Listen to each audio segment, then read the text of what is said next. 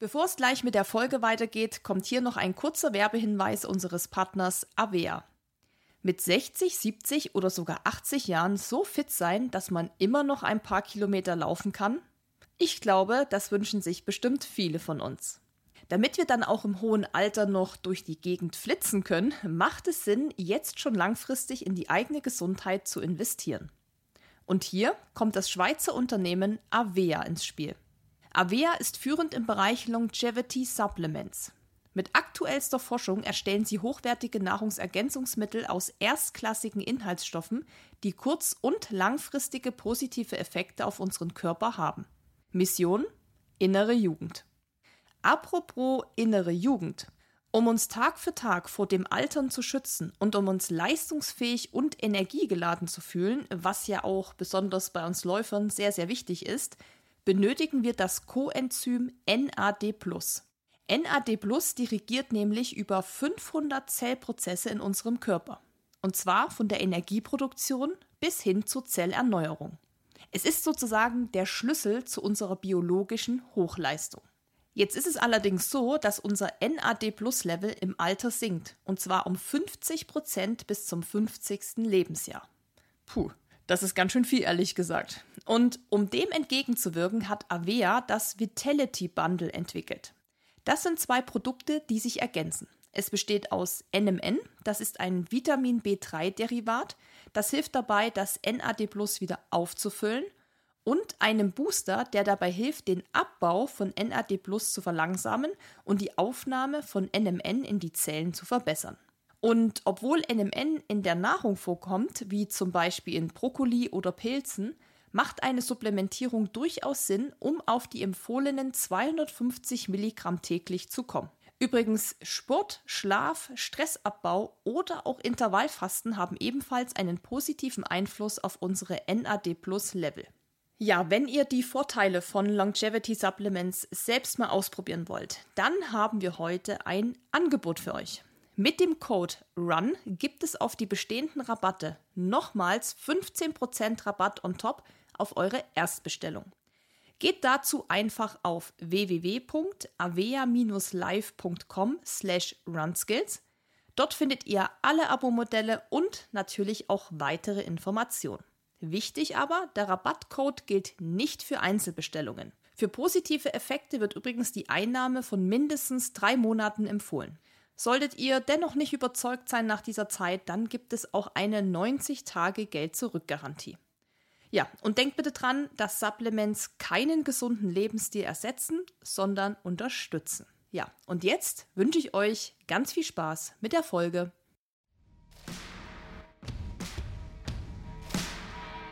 RunSkills, deine Lauf-Community, hilft dir bei Fragen zu den Themen Training, Wettkampf und Ernährung. Also, Laufschuhe an und los! Hallo und herzlich willkommen zu einer neuen Run Skills Episode.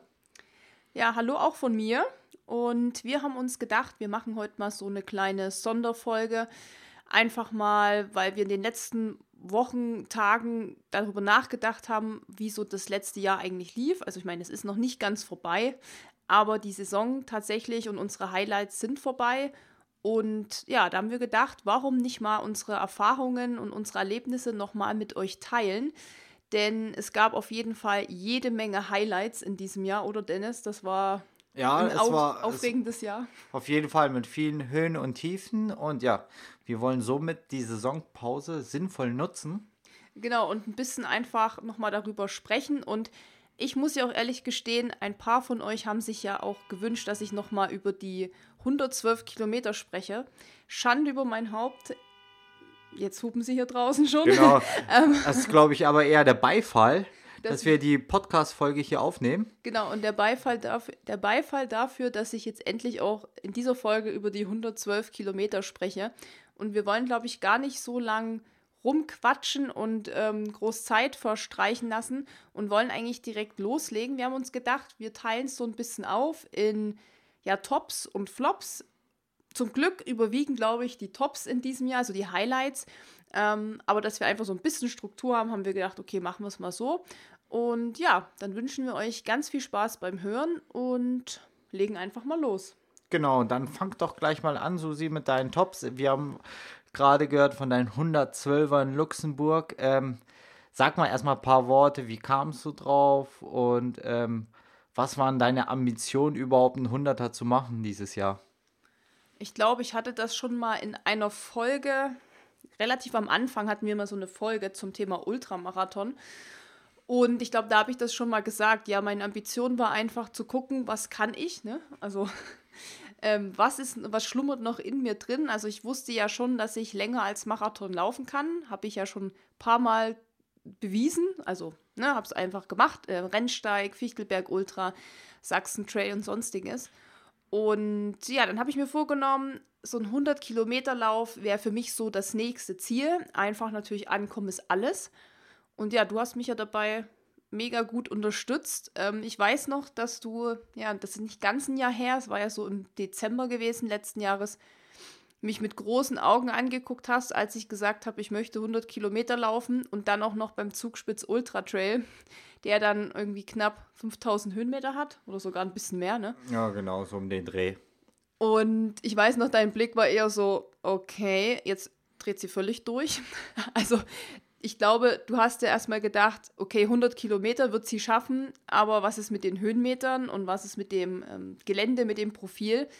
Das waren ja noch so zusätzliche Sachen, die so on top kamen. Aber du hast gesagt, mach das und ich werde dich unterstützen.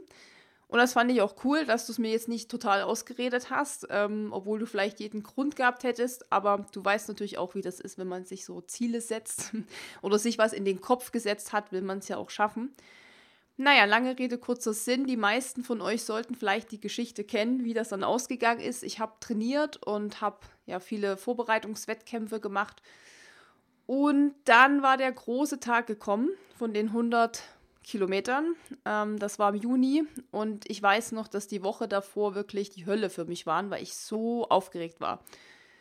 Und ich habe gedacht, oh mein Gott, ich werde das, weiß nicht, ob ich das jemals schaffe. Und mir sind tausend Gedanken durch den Kopf gegangen. Und das ist krass, weil ich habe das normalerweise nicht so.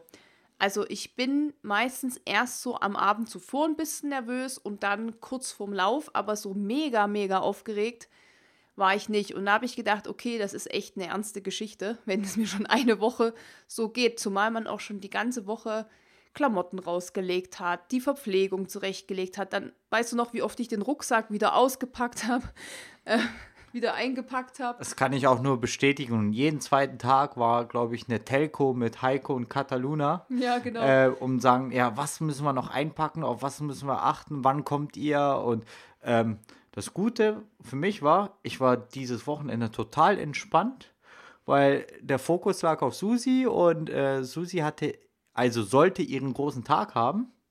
Und ja, ich war eigentlich nur Mitfahrer, Hinbringer, Abholer. Und, und, und Daumendrücke und natürlich genau. Coach. Genau. Aber man muss sagen, das ist dann natürlich alles ein bisschen anders gekommen, als es kommen sollte. Ähm, wie du schon sagst, mit Katha und Heiko, das waren meine beiden ja, Mitkollegen, die auch sich dieser Herausforderung stellen wollten. Ja, habe ich mich an dem Tag, an dem Freitag natürlich nach ähm, Garmisch oder beziehungsweise nach Kreinau begeben. Und das war ja schon die Tage davor alles sehr spektakulär, kann man sagen. Also für alle, die sich auf ein Ereignis vorbereiten, sei es ein 10-Kilometer-Lauf, ein Halbmarathon, Triathlon, Ironman, eine riesige Wanderung, ein Megamarsch, whatever, wissen, glaube ich, wie sich das ungefähr anfühlen muss, wenn man halt ja, ein halbes Jahr darauf vielleicht hintrainiert oder ein Jahr oder vielleicht auch ein bisschen kürzer und dann findet dieser Wettkampf aus Gründen nicht mehr statt, die aber keiner beeinflussen kann, nämlich Wetter. Ja.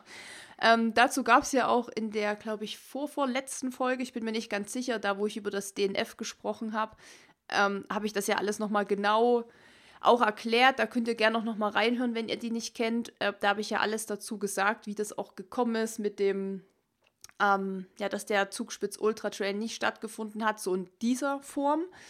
Ähm, und habe natürlich auch meine ganzen Gefühle und Gedanken da schon mit euch geteilt. Deshalb will ich das jetzt auch gar nicht nochmal so auffühlen. Aber ja, ihr könnt euch wahrscheinlich vorstellen, wie das ist, wenn man dann einfach ein halbes Jahr drauf hinfiebert. Und wirklich das ganze Leben hat sich so auf diesen Lauf auch ausgerichtet. Also ja auch die Läufe davor.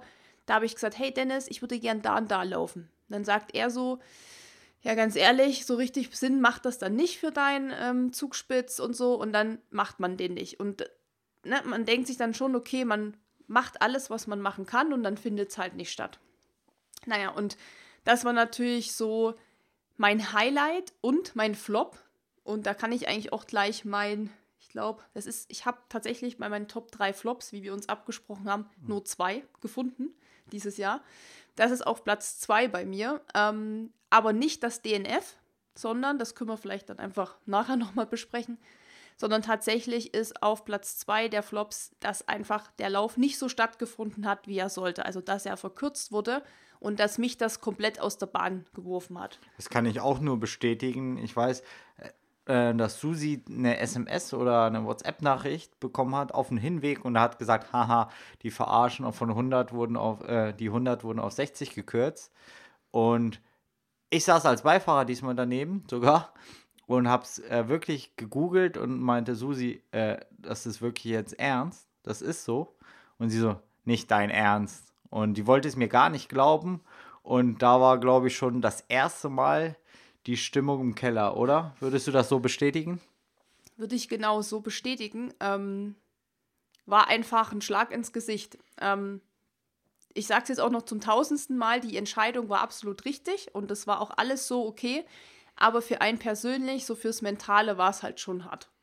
Aber du hast mich ja nach meinen Highlights gefragt und ähm, jetzt habe ich einfach schon mal den Platz 2 meiner diesjährigen Flops vorweggenommen. Das war einfach, wie gesagt, die Kürzung des Laufes, weil es einfach für mich eine persönliche Enttäuschung war.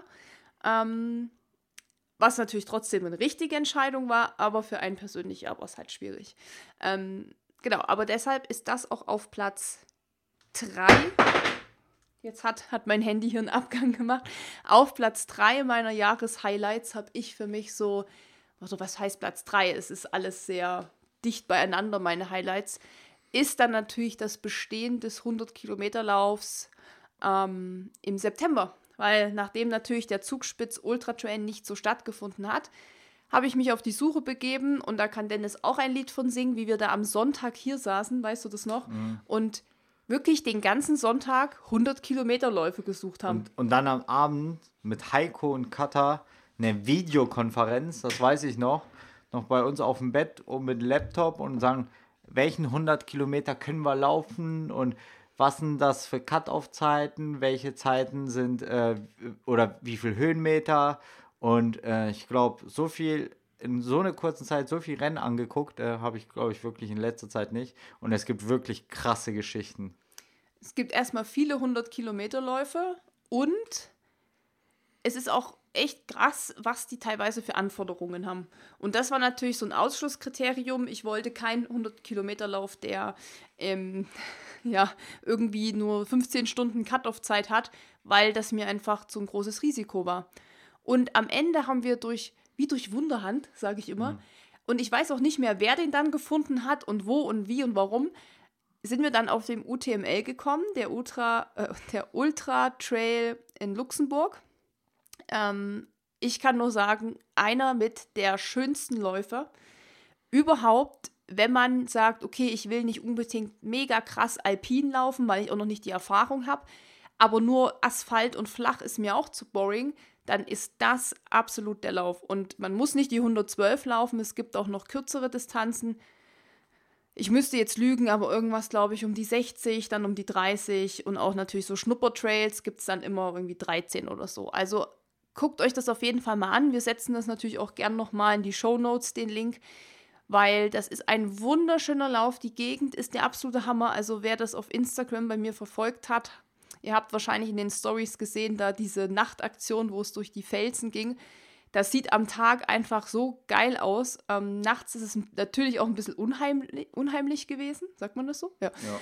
Aber ich kann es wirklich nur empfehlen und es war die absolut richtige Entscheidung, den Lauf dort zu machen, denn ich hatte da wirklich gefühlt nicht den Lauf meines Lebens, aber es lief ja viel besser, als ich es mir erhofft habe. Ähm, auch wenn natürlich die letzten tatsächlich zwölf Kilometer waren brutal, aber ich glaube, das liegt daran, weil man im Kopf, und das ist wieder so eine mentale Sache, ähm, im Kopf hat man so diese 100 Kilometer Grenze. Und als auf meiner Uhr die 100 Kilometer so aufgeploppt haben, Da gibt es ja dann dieses schöne Garmin-Piepen nach jedem Kilometer. Da guckt man sich das an und kann das halt sich überhaupt nicht irgendwie vorstellen, dass man das jetzt geschafft hat und am Stück 100 Kilometer gerannt ist. Und ich glaube, da macht der Kopf innerlich so eine Schranke runter und sagt sich so, ach komm, hast 100 Kilometer geschafft, reicht jetzt auch so, ne? Und weil auch wenn ich immer so von diesem Lauf rede, sage ich immer 100 Kilometer, obwohl es waren ja 112. Und ich finde, nach 100 Kilometern nochmal 12 zu laufen, ist tatsächlich brutaler, als man vielleicht jetzt denkt. Aber ich glaube, ich habe für die 12 Kilometer gefühlt nochmal einen halben Tag gebraucht, weil es sich so gezogen hat. Also ich glaube, das ist super brutal. Ich bin noch nie einen Hunderter gelaufen. Ein Hunderter auf dem Fahrrad finde ich schon brutal. Und ich weiß noch am Tag, als du Luxemburg gelaufen bist, oder beziehungsweise einen Tag davor, habe ich gesagt, okay, wenn Susi morgen 112 läuft, musst du mindestens 112 Fahrrad fahren. Habe ich auch gemacht, habe mich aber auch richtig durchgequält. Und was, was ich richtig cool fand, ne, ganz viele von euch haben am Tag, wo Susi die 112 lief, gesagt, ja, heute hatte ich meinen Long Run oder heute hatte ich mal einen normalen Run, aber ich hatte keine Lust, aber Susi gab mir so viel Motivation und das haben wir alles mitgekriegt und Susi auch im Nachgang. Und das, das war, das war eigentlich richtig cool von euch. Und äh, ja das war, das fand ich auch mit eins der absoluten so Side-Highlights, also so, ja. so Sachen, die dann immer mal noch so unerwartet kommen. Es gab also wirklich auf, diese, auf dieses Erlebnis mit den 112 war das Feedback bisher tatsächlich am größten von allen Rennen, die wir gemacht haben. Ähm, das hat sogar die Geschichte in London und mit den Majors getoppt, ähm, einfach weil ihr wirklich mitgelitten habt. Also mit meiner Story habt ihr einfach so mitgelitten und ihr habt mir immer geschrieben, beiß dich durch, du schaffst das. Ich bin jetzt auch extra nochmal losgerannt und an dich gedacht. Und da bin ich wieder bei diesem Thema, von wegen Laufen ist ein Einzelsport, ist es einfach gar nicht. Also wenn man mal sieht, wie viele da wahrscheinlich virtuell irgendwo anders für mich mitgelaufen sind, ich glaube, dass ein das halt, man weiß das irgendwie, mental, man, ich habe es ja auch ab und zu äh, auf Insta irgendwie mit, mitgekriegt oder gelesen und auch im Nachhinein, ich glaube, das pusht einen auch noch, ohne dass man das unbedingt merkt oder weiß. Also so im Unterbewusstsein. Das ist vielleicht schon so ein bisschen esoterisch, aber ich glaube, das hilft einem extrem auch sowas. Also dafür auch nochmal tausend Dank. Das war, es war einer der geilsten Läufe. Ich will unbedingt nochmal da laufen. Ich habe auch gesagt, für Dennis wäre das der Lauf. Es wäre genau sein Terrain. Es wäre genau für ihn perfekt. Ähm, also Mittelgebirge, gehe ich davon aus. Genau, es ist Mittelgebirge. Ich meine, es hat auf 112 Kilometer hatte der 2800 oder sowas. Genau. 2800. Also das ist jetzt auch nicht komplett ohne, aber es ist auch nicht so, dass man es nicht schaffen kann. Also es ist ähm, brutal schön. Also wirklich, es lohnt sich auch so, vielleicht mal in diese Region zu fahren. Ähm, da könnte man auch mal einen Workshop machen. Aber egal. Ähm. Dazu kommen wir bestimmt noch mal später. Ähm, auf die 112 oder auf die 100, ähm, welche Vorbereitungsrennen hattest du? Ich als Coach weiß es, aber für euch als Hörer, ähm, welche Rennen hast du die genau ausgesucht oder habt ihr oder wir uns ausgesucht für, ähm, für, den, ja, für den 100er? Ähm, die Frage kam auch oft, wie ich dafür trainiert habe. Also da könnte man wahrscheinlich einen extra Podcast machen. Ähm, wie gesagt, da kann ich euch nur die eine Folge empfehlen, wo wir schon mal über Ultramarathon so gesprochen haben, also über die längeren Distanzen. Ja, das war natürlich jetzt so, dass ich bis ZUT, also Zugspitze, ähm, natürlich die Vorbereitungsrennen hatte und danach haben wir den Plan ja nochmal umgeworfen, weil ich wäre ja dann eigentlich schon in die Pause gegangen und Sommer hätte ich schön gechillt. Und so musste ich natürlich im Sommer weiter trainieren. Also es war ja dann nicht ganz over. Aber ich habe tatsächlich auch diese ganzen Höhenmeter habe ich in Wettkämpfen gesammelt. Einfach, ich finde das persönlich einfacher, weil man fährt halt hin und die Strecke ist für einen abgesperrt und man muss sich jetzt nicht noch darum kümmern, sich eine Route zusammenzulegen. Ich meine, das ist jetzt auch kein Megastress, aber ich finde auch, dass es ähm, einfach ein viel schöneres Training ist, nochmal so in Gesellschaft zu laufen. Und ja, was hatte ich für Vorbereitungsrennen? Ich hatte es, glaube ich, mal gezählt und es waren schon insgesamt, glaube ich, acht Wettkämpfe, die ich als Vorbereitung hatte. Und da war natürlich wie immer der Klassiker der Rennsteig. Da ging es natürlich um ja, Bestzeiten. Nee, ja, Bestzeit bin ich auch gelaufen, fast 40 Minuten schneller als letztes Jahr. Also das hat mir auch gezeigt, dass das Training mit Dennis ähm, einfach mega gut funktioniert hat. Ähm, aber da geht es um, vor allem um die Distanz, weil der Rennsteig ist einer der wenigen Läufe, die es hier so in Deutschland auch gibt, die so 72 oder 74 Kilometer hat der. Ähm, das finde ich persönlich eine super Vorbereitungsstrecke für so einen Hunderter. Und der hat aber auch eben Höhenmeter, also für den UTML jetzt im Nachhinein war der natürlich perfekt. Der war natürlich schon ein halbes Jahr vorher, also war natürlich ähm, noch viel Zeit dazwischen, aber mit dem geht es quasi immer so in die Saison los. Wird auch nächstes Jahr so sein. Und dann hatte ich den Fichtelberg Ultra, das ist ja auch vom Terrain ähnlich, also Mittelgebirge, Höhenmeter und ja, eine lange Distanz. Ähm, was hatte ich denn noch? Ah, ja, dann natürlich nach dem Zugspitz nochmal den Pitztal. War übrigens auch eines meiner Highlights dieses Jahr, einfach weil das der Lauf war, bei dem ich am allerlängsten auf den Beinen war. Der war zwar nicht der längste von der Distanz, der war aber der brutalste, den ich jemals gemacht habe. Also der hat mich tatsächlich tausendmal mehr gefordert als der UTML, also die, als den 112 Kilometer Lauf, weil der einfach viel, viel härter war. Das ist ein super anspruchsvoller Lauf. Also das ist nichts so, was man mal so untrainiert machen sollte. Der hat unfassbar viele Höhenmeter gehabt. Ich glaube 4000 auf diese 60 Kilometer, das war ein bisschen mehr. Aber der war brutal. Es ging auf den Gletscher, dann ging es nochmal auf einen zweiten richtig miesen Berg am Ende. Es war ein sehr einsames Rennen zum Schluss und das hat mir aber persönlich für den UTML und auch für, glaube ich, alle Rennen, die noch kommen werden, extrem geholfen, weil der einfach, ja, der war so brutal und diese Einsamkeit am Ende auch auf diesem Berg und dieses mit sich selber sein und dieses Kämpfen und Fighten, das hat mich, glaube ich, sehr, sehr gestärkt für den Hunderter. Also ich muss sagen, der war tatsächlich das Krasseste, was ich jemals gemacht habe. Was man vielleicht nicht so denkt, aber der war einfach super anspruchsvoll und da war ich auch lange erschöpft von, das muss ich auch sagen. Da musste ich lange mich erholen, da habe ich schon zwei Wochen gemerkt, dass ich das gemacht habe. Aber er war auch super schön und deshalb ist es auch ein absolutes Highlight von mir gewesen. Und ja, dann halt noch viele kleinere Trails. Ne? Wir waren ja noch in Meierhofen. Ähm, dann bin ich noch den Sachsen-Trail gelaufen, den Halb, den, den Halb-Ultra, also es sind 34 Kilometer. In Meierhofen, ich glaube, das war gehört, wenn wir gerade bei Meierhofen mhm. sind, ich glaube, das ist auch ein Flop von mir. Also der, der, Lauf an sich oder also die Veranstaltung? Oder? Nee, die Veranstaltung war ganz cool, aber so wie das ganze Rennen war, also vom Rennverlauf war es ein Flop. Ich bin, ich habe mich verlaufen, das war aber nebensächlich, aber ich war, ich habe mich so zerstört. Ich, ich fand, die war auch nicht mega anspruchsvoll, aber ja, in diesem Zeitpunkt mit diesen extra Kilometern, ich weiß, ich war, ich glaube, ich war noch nie oder selten so fertig im Ziel als in Meierhofen. Und das waren in Anführungszeichen nur 33 Kilometer. Ich glaube, ich hatte auf der Uhr 35, irgendwie zwei Kilometer zu viel. Und gut über 2000 Höhenmeter hatte ich. Ähm, aber ich glaube, da war ich auch in der Saison auf jeden Fall an meinen Grenzen und ich hatte, glaube ich, mega Muskelkater danach. Also ich weiß nicht, wie es dir ging nach Meierhofen, aber ich hatte auf jeden Fall Muskelkater. Ja, ich habe ja nur den kleinen Pupsi-Trail gemacht mit den Puckles und Flocky. Ähm, Dein erster Hundetrail. Das war mein erster, also auch ein Highlight. Das war mein erster Trail, den ich mit Flocky und Penny gelaufen bin.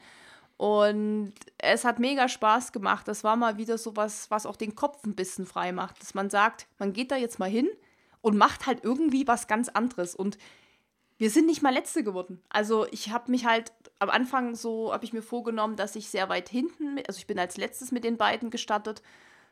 Und aber die anderen waren uns dann doch einfach ein bisschen zu langsam. Also wir mussten dann einfach welche überholen.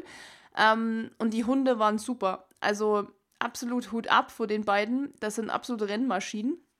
Deshalb war das für mich auch ein Highlight, was für dich jetzt nicht so gut lief.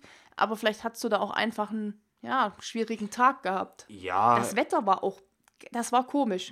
Das, das war, war, so schwül drückend. Und Am Tag davor hat es richtig geregnet. Hm, ja, das, wann war denn das im August? Nee, das war noch im Juni. Okay, aber schon so Sommermonate, ne? Ja. Und das war schon so gewittermäßig, aufbrausend, drückend.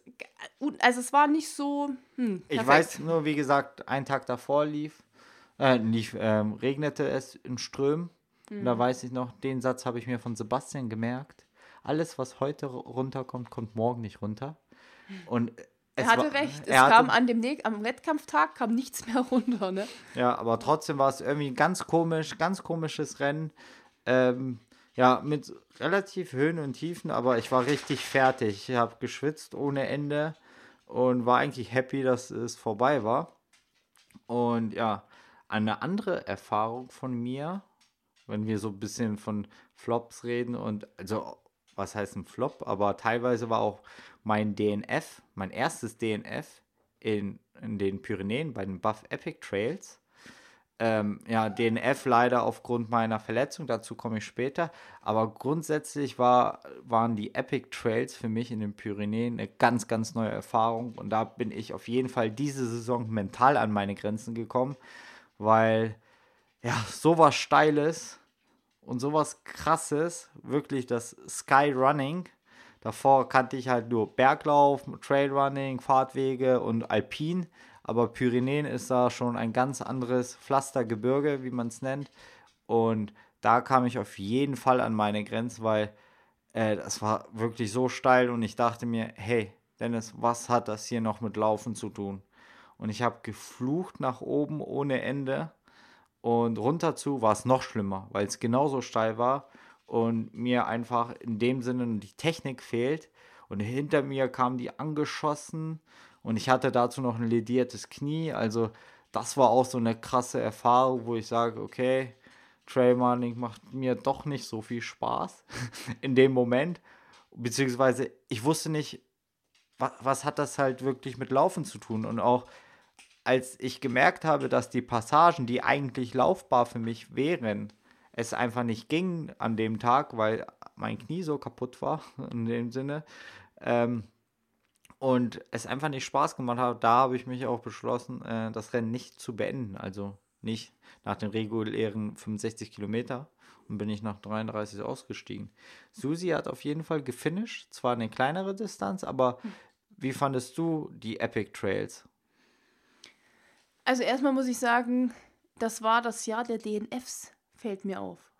Ja, ich habe ich hab dieses Dennis, Jahr zweimal. Dennis führt die Liste an. Ähm, ich finde aber, das ist. Unser Hund, ähm, der spinnt hier gerade ein bisschen. ähm, nein, aber ich finde, nochmal kurz zu den DNFs zu kommen. Ich finde, das äh, macht ja auch erst so ein Sportler irgendwie aus, dass er in den Momenten, wo es mal nicht so läuft, trotzdem seine Stärke beweist und eben sagt für sich, ich steige aus. Und ähm, wie gesagt, da möchte ich ja beim 100er auch nicht nochmal drauf eingehen, aber da muss ich sagen, habe ich auch mega meinen Hut gezogen vor dir, weil ich muss sagen, die Hemmschwelle bei einem Lauf auszusteigen, wo man in einem anderen Land ist, wo man extra hinfliegt, wo man viel mehr in Kauf nimmt als vielleicht so beim, ja, äh, Buxtehude-Lauf hier ums Eck. Ähm, da auszusteigen, da ist die Hemmschwelle einfach, ja, wie sagt man, größer?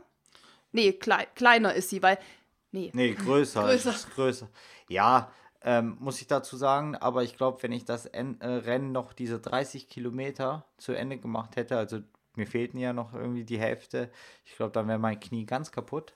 Ähm, Ende des Liedes ist, war, dass ich ähm, nach Hause kam, zum Arzt ging, zum MRT und ein Ödem im Knie hatte. Also sogar kurz davor vom richtigen Ermüdungsbruch. Und ähm, ja, dann war erstmal Pause angesagt. Und das war auch sozusagen mein größter Flop des Jahres. Mal wieder eine Verletzung aufgrund von, ich hatte es im Nachhinein von Vitamin D-Mangel und halt auch zu starke Belastung auf dem Knie. Aber dafür bin ich ganz gut im Radfahren gewesen, also in der Zeit danach. Das meine ich ja. Es ist ja immer so, dass auch jedes DNF oder jeder vermeintliche Flop, so nennen wir es ja jetzt mal hier in dieser Folge, also Flop zum Beispiel die Verletzung, dass es doch irgendwie komischerweise alles immer was Gutes mit sich zieht.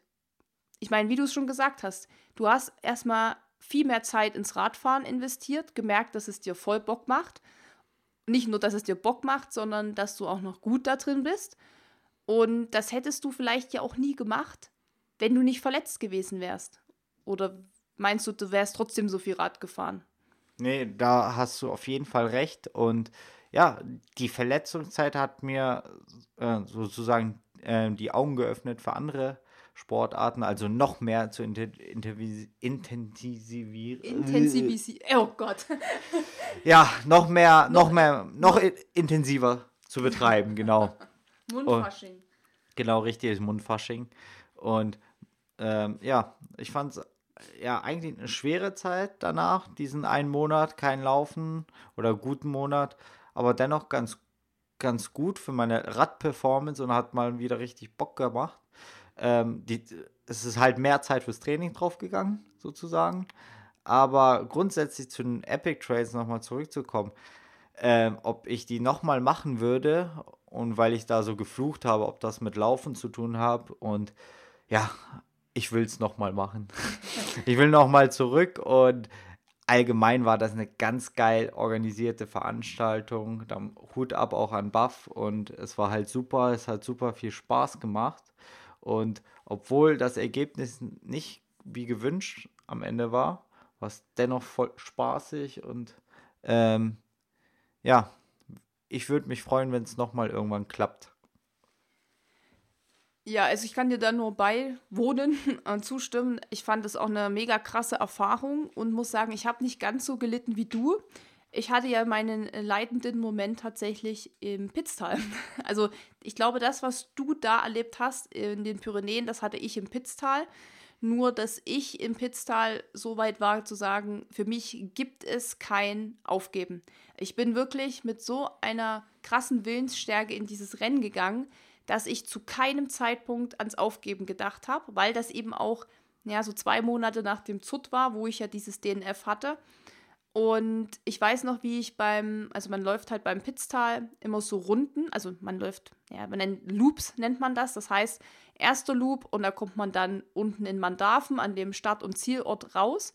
Und dann geht man auf die zweite Loop, das ist aber eine komplett neue Strecke und kommt dann in meinem Fall bei den 60 Kilometern wieder in Mandarfen raus. Und dann geht man nochmal auf den dritten Loop, wieder eine ganz andere Stre Strecke, also nochmal auf so einen Gipfel hoch. Und das Ziel ist dann wieder in Mandarfen. Also man ist irgendwie viermal da oder so. Ne? Also man startet da, nee, fünfmal Start und dann dreimal. Bei deiner Distanz. Bei, bei meiner Distanz, genau. Das kommt halt darauf an, was man läuft. Und da habe ich aber in diesen Loops, beim letzten, bei der letzten Runde habe ich ähm, unsere Freunde Shari und Marian getroffen. Äh, kurz die Sharians, wie wir immer sagen. Und da habe ich zu Shari noch gesagt, so jetzt die finale Runde, dass die dann nochmal sechseinhalb Stunden dauert, hätte wahrscheinlich auch keiner gedacht. Aber da habe ich ihr gesagt, Shari, es ist egal, was passiert. Ich werde das Ding beenden vor Cut-Off. Und ich hatte da, glaube ich, noch eine Stunde oder eine anderthalbe Stunde. Also es war easy, weil ich habe mich halt auch überhaupt nicht gestresst.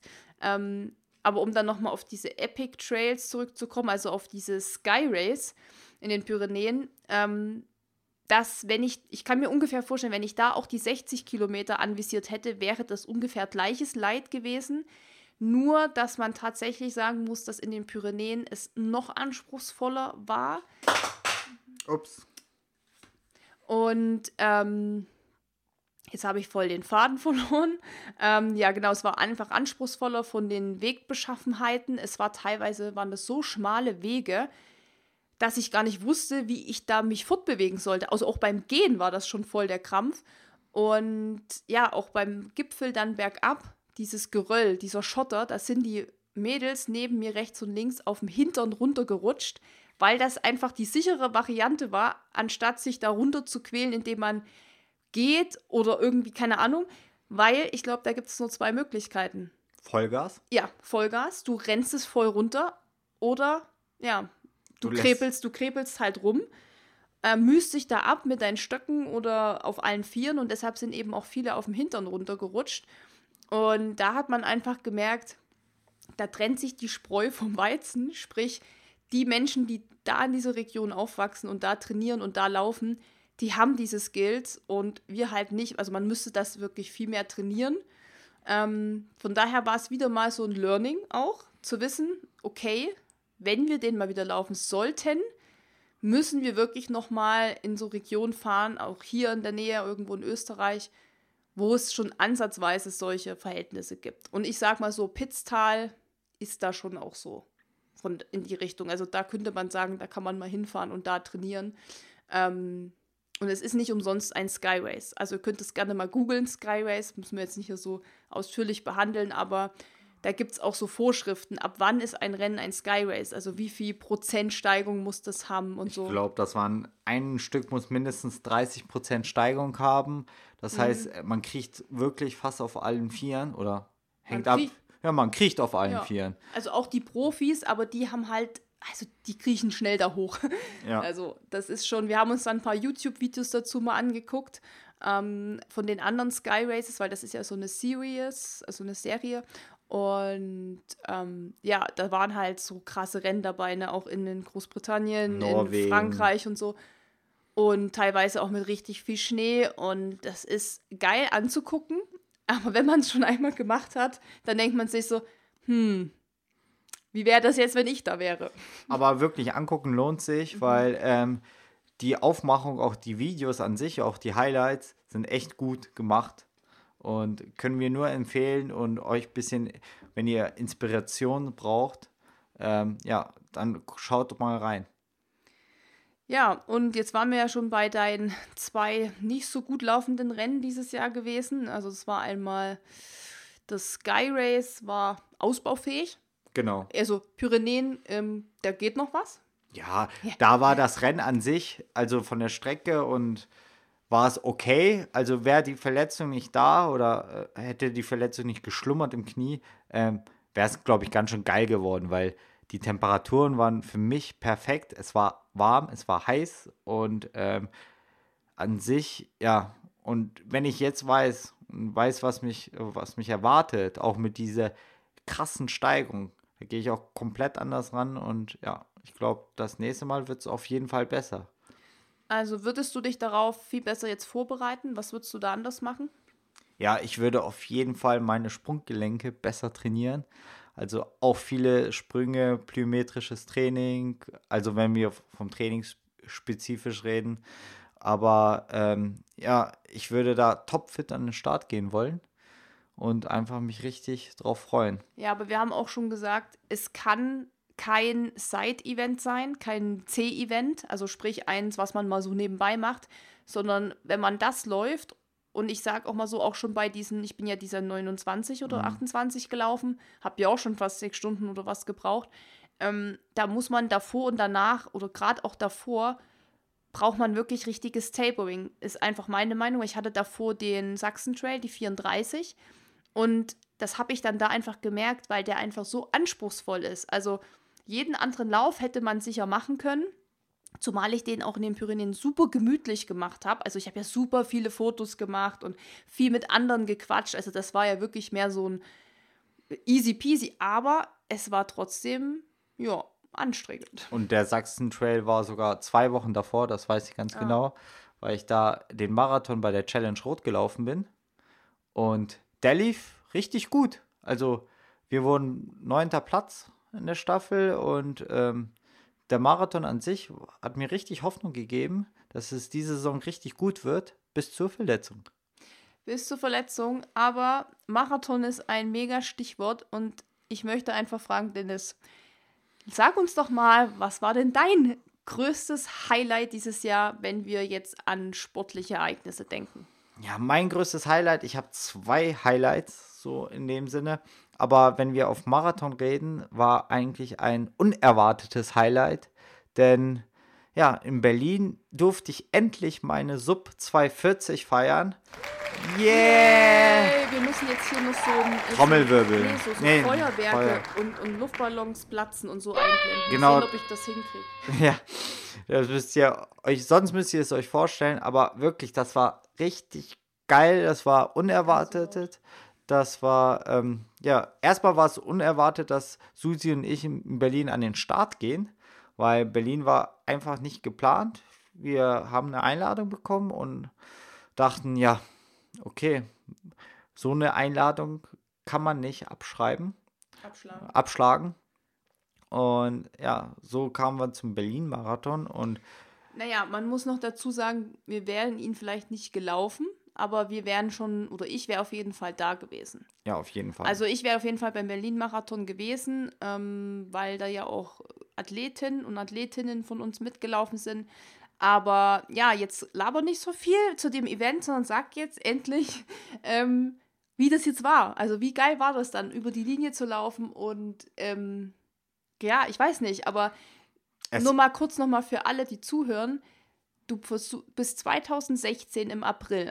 Also das ist jetzt dreieinhalb Jahre her. Das ist ja in, das ist ja gefühlt, sind das ja schon 100 Jahre bei uns. Ja, das ist länger als mein Läuferleben fast. Also über die Hälfte. Genau.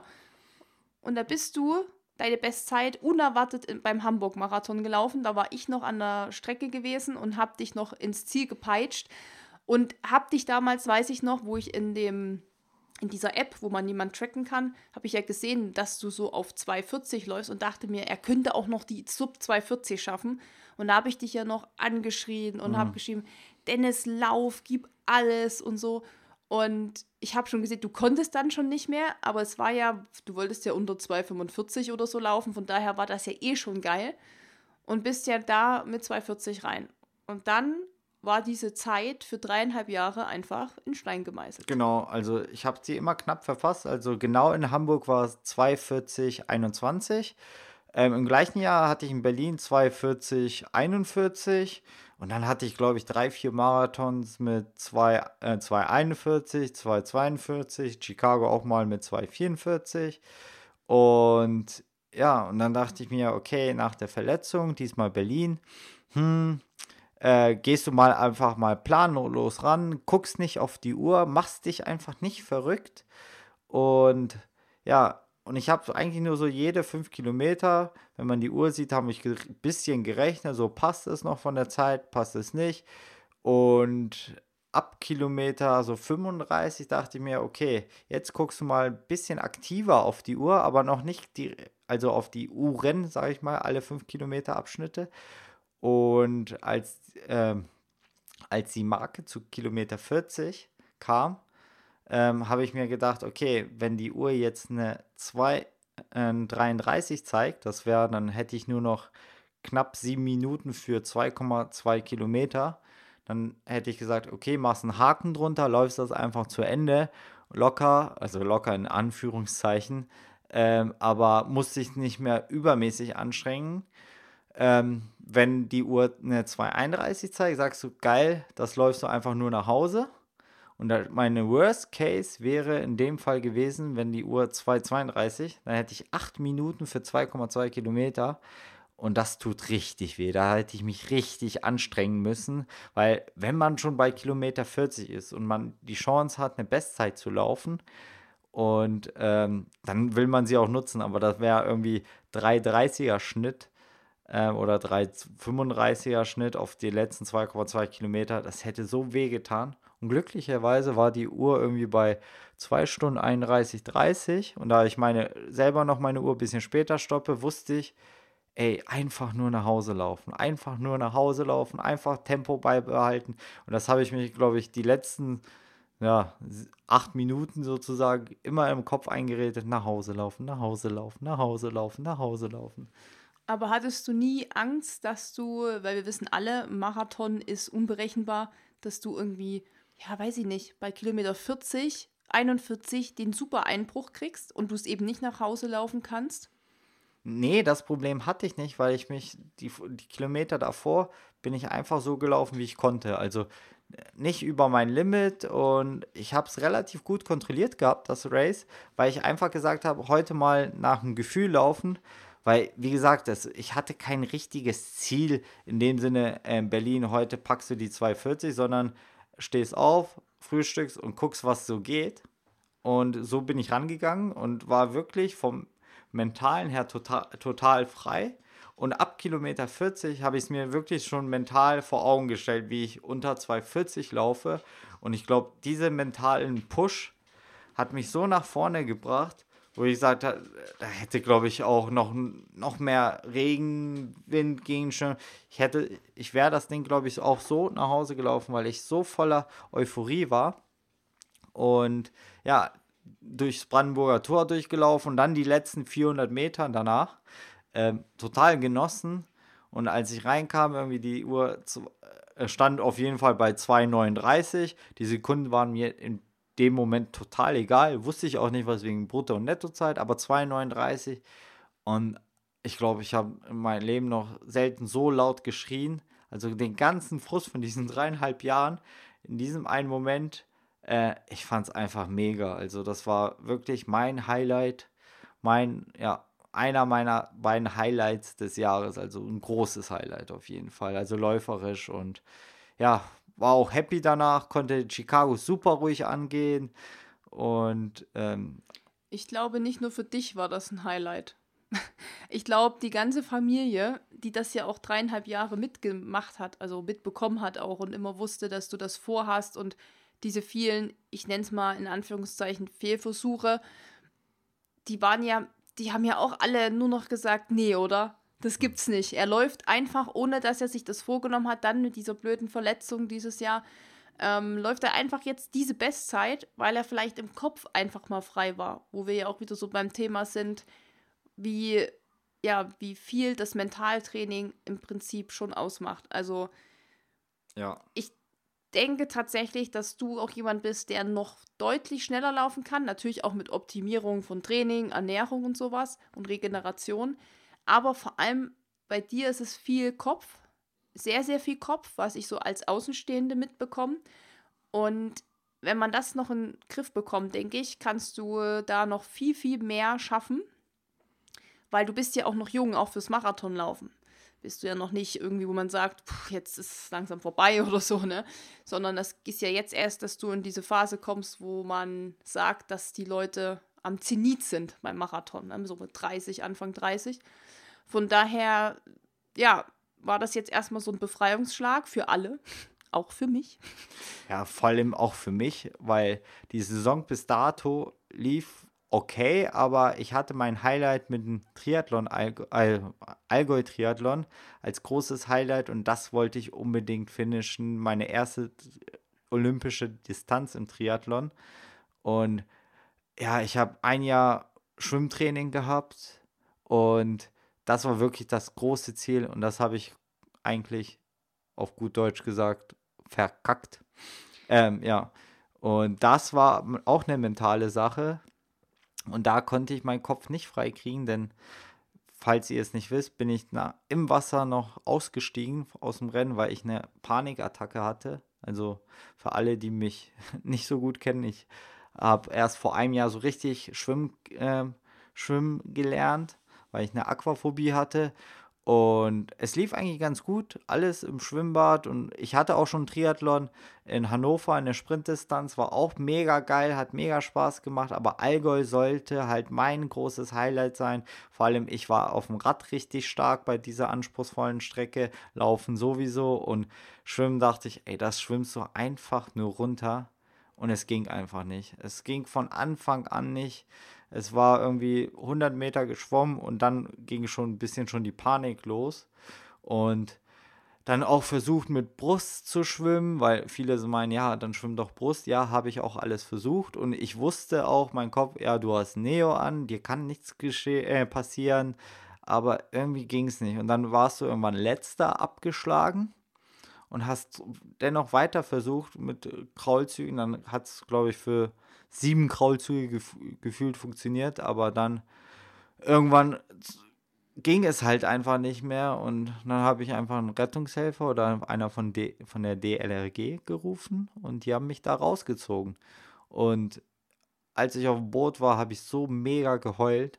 Also ich war so enttäuscht von mir, aber ich glaube in diesem Moment äh, oder in diesem Moment hätte ich glaube ich noch zehn Jahre weiter schwimmen können und ich wäre keinen Meter vorangekommen weil einfach diese Panik im Wasser und ja, das war irgendwie so ein richtig trauriger Moment für mich und äh, ja, ich hatte selten so viel Tränen vor, äh, ja, ja, weil ich einfach nur traurig war und enttäuscht von mir selbst, weil viele andere schaffen es einfach, diese 1500 Meter irgendwie zu schwimmen und ich habe es in dem Moment nicht mal geschafft, irgendwie.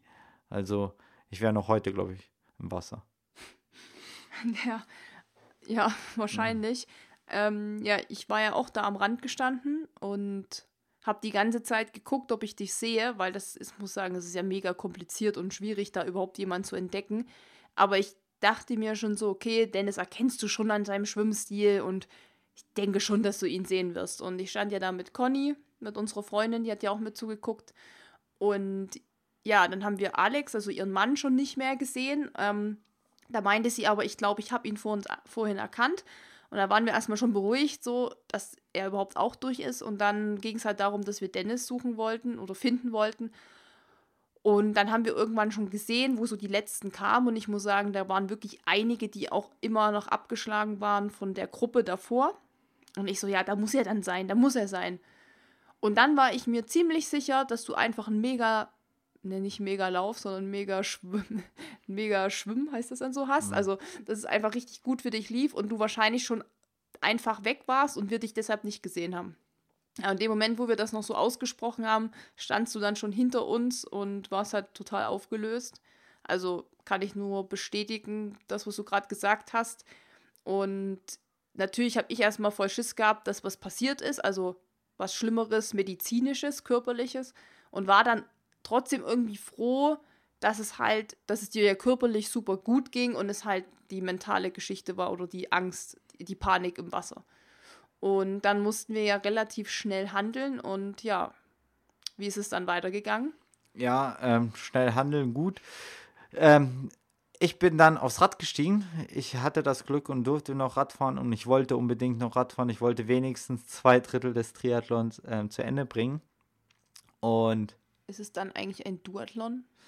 Nee, glaube ich auch nicht. Das Swim, ist. Äh, Bike and Run. Bike and Run und es ist ein No-Swim Bike Run. Mhm. Ähm, deswegen habe ich mir aber auch keine Medaille geholt und habe auch am Ende gesagt, oder ich habe es auch während des Rennens gesagt, ähm, ich möchte gern einen D DNF. Hört sich irgendwie komisch an, ich möchte einen, aber es ist einfach nur fair gegenüber den anderen, ähm, die es wirklich geschafft haben zu finishen, egal in welcher Zeit, äh, dass ich dazu nicht gehöre. Und aber wie gesagt, ich bin für mich dann nochmal Rad gefahren, die Strecke, weil die Strecke einfach toll ist. Das Wetter hat auch gepasst und ja, die 10 Kilometer läuferisch auf dem Kuhsteig hoch ist schon mal was Besonderes. Und äh, das wollte ich auch irgendwie ein bisschen aus Wut, aus Frust weglaufen. Und das habe ich auch gemacht. Und ja, ich bin ja sozusagen zwei Drittel habe ich gefinisht, äh, wenn man so sagen kann. Ja, aber die, den, der Tag war auch wirklich danach auch ganz schlimm und auch zu sehen, wie alle anderen ähm, sich freuen und äh, können den Moment genießen. Und für mich war es einfach in dem Moment einfach nur Hölle. Und der Tag danach auch. Aber das Coole daran ist, dass Susi, alle Freunde mich sofort unterstützt haben und gesagt haben, Dennis, äh, es geht weiter, du schwimmst weiter. Das heißt, am Sonntag war der Allgäu Triathlon. Am Dienstag war ich im Schwimmbad und das ganz Geile war, am Freitag oder am Samstag die Woche drauf, die, war ich sogar wieder im Freiwasser im Salzgittersee in meiner Heimat. Da weiß ich, Susi hat gesagt, komm, wir gehen ins Wasser. Sie ist Brust geschwommen. Meine Eltern waren sogar. Ich bin nicht Brust äh, ja. geschwommen. Äh, ich, ich bin, meine. Ich bin gekrault und sogar ohne Neo. Ja, das meinte ich. Ohne ja. Neo, nicht Brust. Aber auch Brust. Nicht, nicht das, ich bin ja eine Brustmaschine, wie genau. wir alle wissen. Aber ich will ja auch kraulen können. Genau. War mein Fehler. Aber das Coole auch daran war, dass meine Eltern sich so ein, Schwa schon so ein Schwan ausgeliehen haben, so ein Tretboot. und mich nebenbei begleitet haben. Und es war einfach geil. Ich bin da, glaube ich, auch irgendwie 1500 Meter im Freiwasser geschwommen und war ganz cool und habe mir gesagt, okay, dieses Jahr hat es nicht geklappt, machst du es auf jeden Fall nächstes Jahr und das bleibt auf jeden Fall ein Ziel. Ja, wir bleiben auf jeden Fall dran mit der Schwimmgeschichte. Ne? Wir gehen ja fleißig immer noch schwimmen. Du natürlich viel mehr als ich, aber ich habe ja auch keine Ambitionen und ich habe mir ja beim letzten Schwimm Schwimmtraining die Schulter lediert und gezerrt und keine Ahnung, weil ich wieder zu übermütig war. Aber ich denke, das wird immer mehr. Das macht einfach die Erfahrung. Äh, mehr Freiwasser vor allem, mehr mit Neo. Ich glaube, das sind einfach so Sachen, die. Das kann natürlich immer wieder passieren mit der Panikattacke. Ähm, das darf man halt nicht verdrängen. Das ist wieder so eine mentale Geschichte. Man darf jetzt nicht sagen, ja, passiert jetzt nicht. Aber man kann natürlich jetzt auch ganz anders damit umgehen, weil man es auch schon mal wieder erlebt hat. Man ist sozusagen vorbereitet. Also Und wie gesagt, ich glaube, von jedem Schwimmen zum Schwimmen traut man sich immer mehr zu. Und ich fahre auch jetzt äh, dieses Jahr wieder ins Schwimmcamp, um noch besser zu sein. Und ich weiß, auch auf Lanzarote gehen wir einmal im Meer schwimmen. Und ich glaube, das wird auch so ein Punkt sein, oh, Meer schwimmen. Aber das muss ich einfach wagen. Und ich habe auch richtig Bock drauf und ich freue mich. Aber wir haben jetzt ganze Zeit von meinen Flops geredet. Oder ich habe schon viele Flops. Naja, äh, also was heißt auch Flops? Ja. Ja. solche Sachen, die erst einmal so negativ erscheinen, haben ja, wie gesagt, meistens doch irgendwas Gutes. Also, wie gesagt, genau. deine Verletzung hat dich zum Radfahren gebracht. Wer weiß, für was dieses DNF äh, oder diese Panikattacke im Wasser gut war. Das genau. werden wir auch alles noch erfahren. Aber, ja. Was wollte ich jetzt sagen? Jetzt du wolltest mit, glaube ich, wissen, also, was für mich so ja, nicht genau, so gut lief dieses genau, Jahr. Genau, was war dein größter Flop? Bei mir, ich habe, es gibt keine Flops. Das ist alles so negativ behaftet. Ja. ähm, es sind einfach Sachen, wo ich sage, okay, das lief nicht so optimal, wie ich es mir gewünscht habe. Aber wie gesagt, ich habe jetzt auch in diesem Jahr gemerkt, dass alles, was eben nicht so lief, wie ich es mir vorgestellt habe, immer für irgendwas gut gewesen ist. Also Stichwort nochmal zum ZUT, ähm, dass ich dann eben wirklich den, den absoluten Traumlauf hatte in Luxemburg. Das hätte ich ja so nicht gehabt. Von daher kann ich nur sagen, hatte das auch was Gutes. Und ja, für mich war, wie gesagt, ähm, eigentlich bis auf diese Verkürzung der Strecke, die mich einfach enttäuscht hat, war mein, meine größte Enttäuschung läuferisch gesehen ganz klar der Hannover Halbmarathon. Seitdem muss ich auch sagen, habe ich nicht mehr so richtig Bock auf Halbmarathon. Das war ja vor ein paar Jahren meine Lieblingsdistanz. Mittlerweile ist es für mich so, dass ich mich einfach, wie soll ich denn sagen, das ist schwierig, aber wenn ich jetzt einen Halbmarathon laufe, ist es meistens, weil Dennis mir den reinschreibt, weil es ein Trainingslauf ist, den ich dann Vollgas aus dem Training herauslaufen soll. Und alles, was ich auf Vollgas rennen soll, ist für mich schon immer so, hm, semi-schön. Aber das heißt nur, weil ich dann schon weiß, dass ich mich extrem quälen muss. Natürlich muss ich auch beim 100-Kilometer-Lauf mich durchbeißen oder beim Pitztal, aber das ist anderes Quälen in diesem Sinne, als zu wissen, ich muss Vollgas rennen, weil ich genau weiß, wie weh das tut, wie meine Beine ins Lakt wie Laktat und meine Beine schießt und wie man schon vom Start an einfach unter so einer Spannung steht. Und Hannover war genau so ein Lauf aus dem Training heraus. Man muss dazu sagen, davor war ich auch noch drei Wochen, glaube ich, krank oder zwei Wochen krank. Dann eine Woche muss man ja erst wieder reinkommen. Lief schon nur so semi gut. Dann bin ich sowieso jemand, der im Winter gar nicht so richtig klarkommt mit allem. Also ich bin da eher depressiv eingestellt. Die Dunkelheit macht mich fertig, die Kälte. Und äh, das ist, da läuft natürlich auch das Training nur so semi-optimal. Und ich war zwar ganz gut drauf im Training und habe auch alles durchgezogen, aber der Halbmarathon ging wirklich völlig nach hinten los. Ähm, ich, also die Zeit war okay, 1,47 oder 48, aber wenn man halt, da ist man über sieben Minuten von seiner Bestzeit entfernt.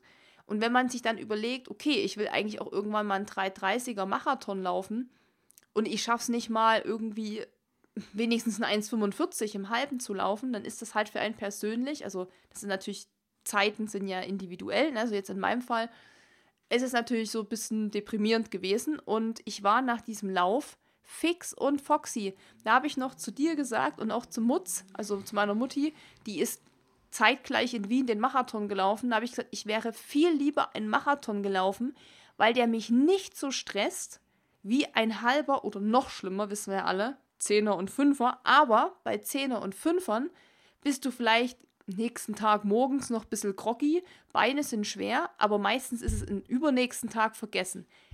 Aber den halben, boah, da hatte ich eine ganze Woche dran zu knabbern. War nach dem Pitztal tatsächlich mein anstrengendster Lauf. Ein ja. flacher Halbmarathon in Hannover. Ja, auch mental hattest du dran zu knabbern und ich musste dir tausendmal erzählen, Susi, alles gut, du bist den voll aus dem Training gelaufen, äh, deine Zeit wird noch kommen und deine Zeit kam, glaube ich, kurze Zeit später, also Ende April, da war was ganz Besonderes. Und wie bei mir war es ein Marathon. Magst du mal selbst sagen, was das Besondere daran war? Also, wenn ich daran denke, da könnte ich einfach nur wieder heulen vor Freude. Ähm, Ende April bin ich ja London gelaufen, was eh auch schon ja sowas von unerwartet kam. Ich weiß nicht, da erinnerst du dich wahrscheinlich dran, da warst du im Schwimmcamp letztes Jahr im November. Also es ist jetzt fast ein Jahr her. Es ist einfach, es ist so krass, krass. wie die, ja. also gefühlt war es erst vor kurzem. Und meine, die Mutze und der Holsch waren da, also meine Eltern waren da und ich guck, wir haben ja schon Sekt getrunken, ne? Hat, also mit, mit, meinen Eltern, da trinkst du immer mal ein und dann schon Eierlikör und dann saßen wir so da und ich so nochmal E-Mails gecheckt und dann irgendwie, ja, Your Registration, London Marathon, irgendwie sowas stand dann im Betreff. Und nicht so, okay, irgendeine Werbung, irgendein Spam, whatever, Newsletter oder sowas. Reingeguckt und gelesen und nochmal gelesen und nochmal und dann gucke ich die nur so an und ich so, nee, oder? Nee. Dann diesen Laptop zugeklappt, aufgestanden, nur noch wie so ein, wie so ein Huhn durch die Gegend gerannt, diesen Kopf verloren hat. Völlig planlos. Ich so, nee, das glaube ich jetzt nicht. Und die dachten, ja, es ist was Schlimmes passiert. Und die Mutter gleich so, du hast einen London-Marathon-Platz, oder? Und ich so, woher weißt du das? Die so, das, was anderes konnte das jetzt nicht sein, hat sie gesagt.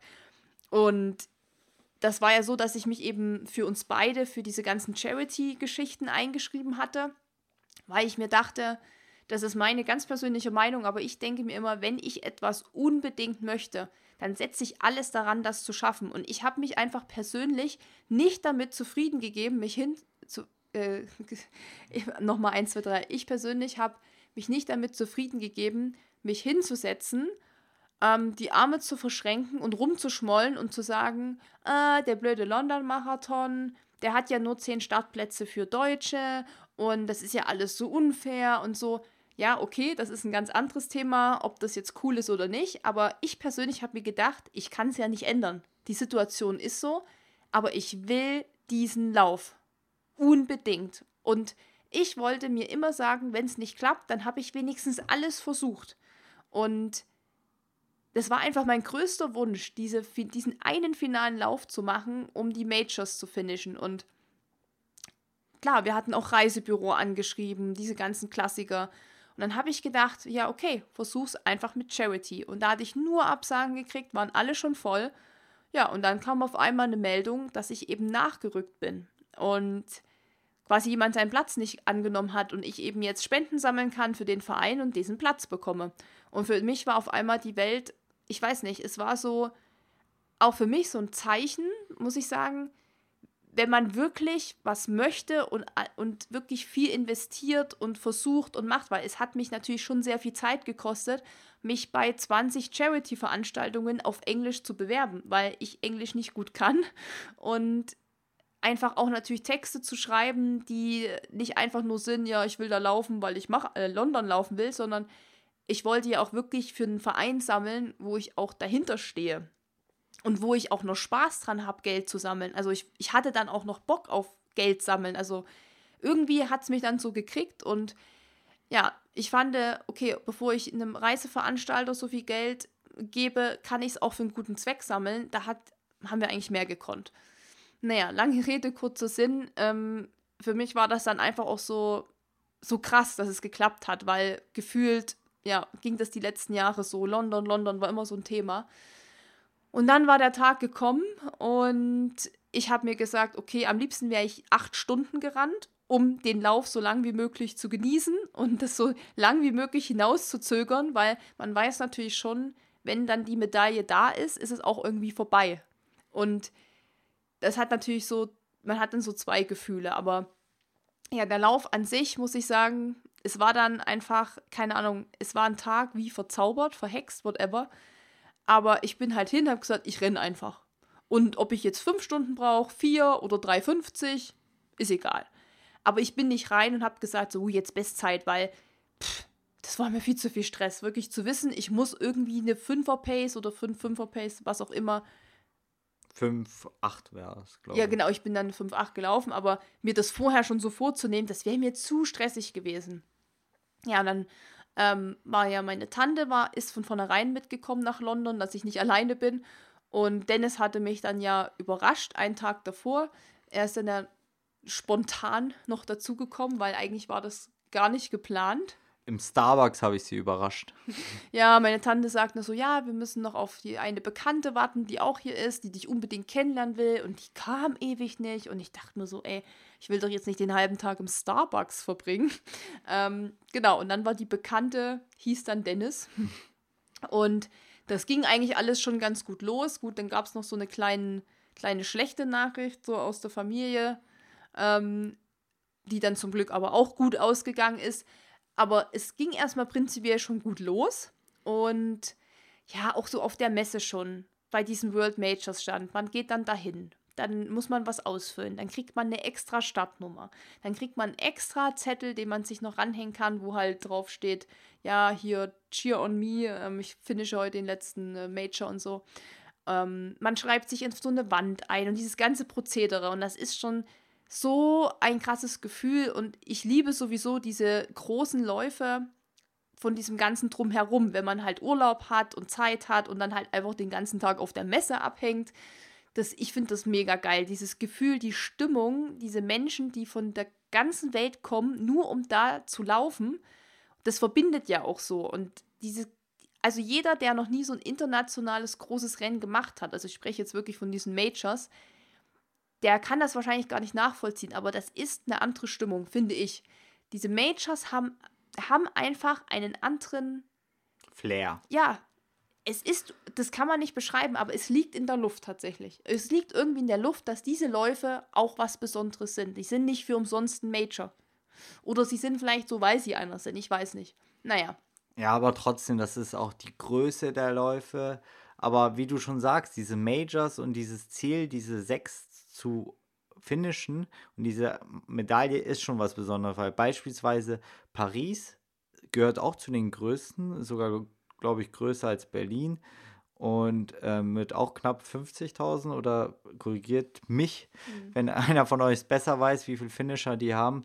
Aber ich glaube, Paris ähm, packt uns nicht so sehr. Zurzeit nicht, auf jeden Fall. Gut, wir waren da wahrscheinlich dann auch noch nicht, um das jetzt einschätzen zu können, aber gerade wenn man jetzt so an diese Läufe in den Staaten denkt, das ist eh nochmal eine andere Sache, weil die Mentalität anders ist.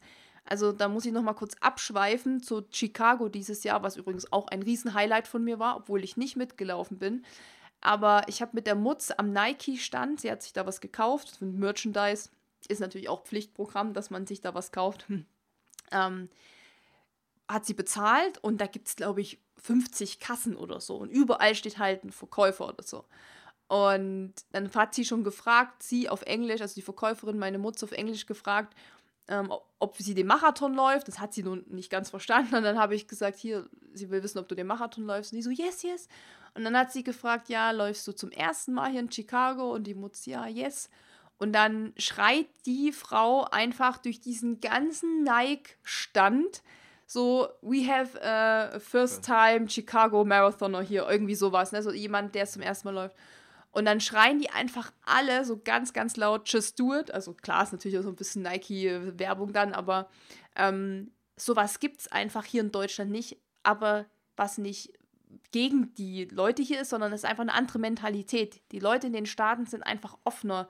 Und bei solchen Sportveranstaltungen flippen die einfach aus. Und wenn das halt ein Marathon ist, flippen die trotzdem aus. Und ähm, ich muss sagen, so war es auch in London ich habe das nie gedacht, als Stefan mir damals geschrieben hat, also auch ein Freund von uns, der das schon zweimal gelaufen ist, der hat gesagt, London ist wie New York, fast noch krasser. Man kann es schlecht vergleichen, aber stell dich darauf ein, dass es ähnlich wird wie New York. Und ich dachte, ja, komm, das kannst du mir nicht erzählen. New York hat 5 Millionen Zuschauer.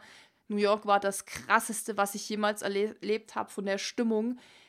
Das war Gänsehaut 42 Kilometer lang. Sowas habe ich noch nie erlebt erzähl mir doch nichts. So, und Stefan kann ja schon was sagen, weil er ist ja New York und London schon gelaufen. Und ich muss sagen, er hatte recht. Ich hätte es nie gedacht, aber London ist tatsächlich auch eine krass verrückte Marathonstadt. Also auch da die Menschen der Hammer. Also ich weiß nicht, wie viele da am Rand stehen, aber es sind bestimmt fast so viele wie in New York. Tower Bridge, unfassbares Gefühl. Also ich weiß nicht, ich finde, ich mag London eh auch als Stadt, ich finde die sehr schön, aber dann über diese Tower Bridge zu laufen, die auch noch die Halbmarathon-Marke ist, ist auch irgendwie noch so episch, weißt du, so Halbmarathon-Marke, Tower Bridge, diese, diese Skyline und so. und diese Menschenmassen. Es war so laut, dass ich das Handy, was den Film gedreht hat, dass das keinen Ton mehr hatte. Weil wenn das zu laut wird, kackt der Ton beim iPhone ab. Es war wirklich mega laut, vor allem äh, den letzten Punkt, wo wir Susi noch einfangen wollten. 41? Also, 41, wir haben sie, glaube ich, dann insgesamt dreimal gesehen. Das ist für Zuschauer auch ganz cool in London. Da kommt man mit kurzen Wegen kommt man relativ weit. Und wie ihr mich kennt, ich gehe ganz schön viel. Also äh, das passt. Zur Not kannst du auch alles ganz schnell rennen. Genau. Aber wirklich, das sind ganz coole Wege für Zuschauer. Und am Kilometer 41, das war so laut. Äh, Nelly und ich haben so laut geschrien, Susi, Susi, Susi. Aber sie hat gar nichts gehört, aber auch verständlich, weil äh, die drehen da wirklich ab. Die letzten so zwei Kilometer, drei. Das ist wirklich so eine Scream-Mile, würde ich mal sagen. Also da nimmt es nochmal Fahrt auf. Also es ist schon vorher extrem krass. Ähm, da gab es an einer Ecke, glaube ich, auch so einen kleinen Adidas Runner Stand von New York oder so. Aber die sind, also das habe ich nicht noch nie erlebt, die sind ausgerastet. So, es, ich keine Ahnung, das kann man auch nicht so beschreiben, weil man musste einfach mit drin sein. Und es war wirklich, ich wusste ja, wo ihr steht und ich musste immer gucken, wo ist Dennis, wo ist Nelly ja, jetzt guck da mal, wenn da irgendwie 20 Reihen stehen, links und rechts. Ähm, klar, wir hatten ja so Erkennungszeichen ausgemacht und wir haben uns ja zum Glück auch gesehen. Aber das war unfassbar krass und wie du schon sagst, die letzten zwei Kilometer waren einfach episch. Die waren fürs Geschichtsbuch, also fürs äh, Susan Lehmann Geschichtsbuch oder fürs Runskills Geschichtsbuch. Also als ich dann auf diesen Buckingham Palace zukam, da wird die Straße auch noch mal so übelst krass breit und vor diesem Buckingham Palace ist ja so ein Kreisel, also ein Kreisverkehr, wo, keine Ahnung, was das ist, ein Brunnen oder so, relativ groß. Und dann läuft man quasi nochmal so einen Halbkreis und dann biegt man halt rechts in die Straße ins Ziel rein. Also keine Ahnung, was ich da gedacht habe, weil da war natürlich auch glasklar, dass es noch eine Bestzeit wird, die ich natürlich nicht anvisiert habe, um fast, fast fünf Minuten, was natürlich auch noch relativ viel ist für jemanden, der eigentlich gar nicht vorhat, eine Bestzeit zu laufen. Und ich wusste nicht, heul ich jetzt, weil es vorbei ist, diese ganze Reise des Majors, heul ich, weil das der das war wirklich der Lauf meines Lebens. Ich habe immer gesagt, Tokio war mein der Lauf meines Lebens, wo ich damals Bis dato. Vielleicht war beides so. Ich weiß nicht, Tokio und London waren irgendwie gleich, aber in London kam noch diese Major-Geschichte on top, deshalb. Und weil es natürlich noch eine krassere Zeit war. Aber aus Trainersicht muss ich, oder was heißt aber, aus Trainersicht muss ich sagen, das war ein Bilderbuchlauf. Also die zweite Hälfte, äh, die zweite Hälfte schneller als die erste, aber nur einen kleinen Tick. Also ich glaube, ich habe mich von Split zu Split, immer so eine Sekunde war ich schneller. Wenn überhaupt, mhm. zum Schluss warst du wirklich auf die fünf Kilometer auf die Sekunde genau. Äh. Da war ich so als Trainer so verblüfft und stolz zugleich, so geil und das kriegst du selbst nicht mal hin als Läufer. Und das war wirklich ein Bilderbuchrennen. Aber das kriegst du wahrscheinlich auch nur einmal im Leben hin. Das ist so, dass ich, weil ich könnte dir auch nicht, ich habe ja keine Taktik gehabt. Ich bin ja nicht rein und habe mir auf meine Hand geschrieben, bei Kilometer 5 musst du da sein, sondern ich bin einfach nur gerannt. Und das hat mich alles so gepusht, glaube ich. Also ich, das, das ist wieder so dieses mentale Ding auch diese ganze Atmosphäre, diese Major-Geschichte, dass ihr noch da stand, alles einfach, dass ich mich so gefreut habe, dass ich da mitlaufen darf, weil das ist für mich ja auch nicht selbstverständlich und dass ich auch noch gesund war an dem Tag und gut drauf war und sowas. Und dann wirklich dieses, dieses Gefühlschaos mit diesem Heulen. Ich glaube, ich habe auch mir die Fotos angeguckt, die es da immer gibt. Und da sieht man dann nur die letzten Meter. Ich halte nur meine Hände vors Gesicht, weil ich glaube, ich so, so heule oder ich, keine Ahnung, was ich da Konntest gedacht habe. es bestimmt nicht glauben. Nee. Und ich dachte, okay, ich wusste nicht, was ich jetzt fühle, weil Bestzeit, die Reise ist vorbei und ich muss sagen, was wirklich so war, wir sind auf den letzten Metern da, so wirklich beim Buckingham Palace und dann, ich weiß nicht, sind es noch 100 Meter, 200, sind nicht mehr viel, ähm, sehen wir alle Zieleinläufe von diesen Majors nochmal so durch den Kopf gegangen. Berlin zweimal, Tokio, Chicago, diese Boston-Geschichte, diese krasse. Äh, New York. New York. Und das war wieder wirklich manchmal wie in so einem Film, wo man immer so denkt, ja klar, ne? Hm. Aber es war wirklich so, es ist wie in einem Film in meinem Kopf so vorbeigezogen, diese ganzen Zieleinläufe. Äh, da war ich dann drin, nur noch geheult. Vor Freude, glaube ich, und vor Stolz, dass ich auch so eine gute Zeit gelaufen bin. Und dann ging das alles ratzifatzi, dann kam die schon vom Majors-Stand, hat mich rübergezogen, dann musstest du schon mega viele Fotos machen, Medaille und ach, das ging alles rucki zucki. Und ich, dann war ich so, so, ich konnte mich nicht sortieren. Und das verarbeitet man erst so Tage später, auch wenn man dann London verlässt, wenn man zu Hause ist und fängt man erstmal an, das zu realisieren und überlegt sich, wie viele Trainingskilometer jeder einzelne Major hatte. Wie viel Schweiß, Blut, Tränen, Freude, alles da reingesteckt wurden. Wie viel Reisen wir gemacht haben, wie viel Geld man investiert hat. Wobei ich immer sagen muss, dass das für mich nie eine Rolle gespielt hat. Also ich hätte für London auch noch mal mehr bezahlt, weil ich muss sagen, am Ende des Tages hat sich jeder Cent gelohnt. Die, bei den ganzen Majors. Jeder Cent, alles, was wir gemacht haben, würde ich genau so wieder machen. Würde ich auch unterschreiben.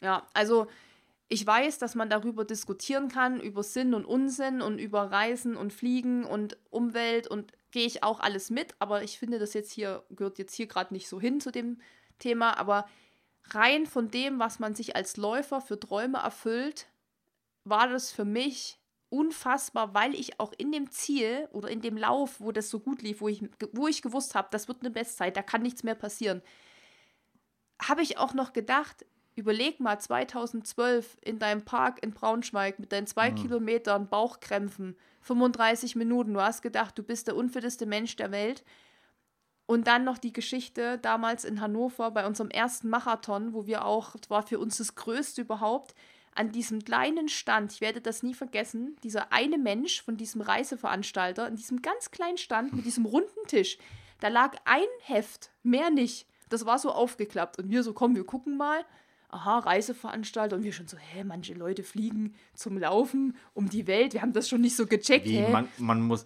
man ja. muss sich für einen Platz qualifizieren oder ja. auf der Warteliste. Ja, hä? Bestzeiten, Reiseveranstalter, wir haben das alles überhaupt nicht verstanden. Wir haben gedacht, na, ich gehe auf die Website, melde mich an und gut. Und für uns waren solche Sachen wie Auslandsaufenthalt, ähm, wegfliegen, qualifizieren, das, das gab es in unserem Kosmos gar nicht. Mhm. Und dann sagt er, und wir so, oh, okay, was ist das? Und dann sagt er noch so, ja, hier auf dieser einen Doppelseite, eine einzige A4-Doppel, also eine A4-Seite. Das sind alles die Leute, die Namen der Leute, die schon alle großen sechs Marathons dieser Welt gefinisht haben. Und ich weiß noch, wie wir uns so angucken. Boah, krass. Was ist das? Nee, also, wir sind gleich weitergegangen, weil so, nee, das ist so, wie wenn jemand sagt, er fliegt zum Mond und du so, ja komm, werde ich nie machen.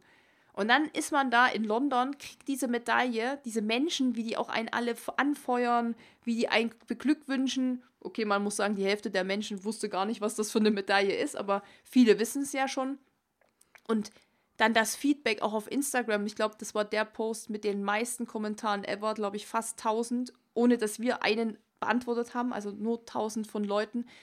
Ähm, das war, also ich kann das nicht beschreiben, aber diese Reise, dieser Weg dahin, wirklich der Weg ist das Ziel.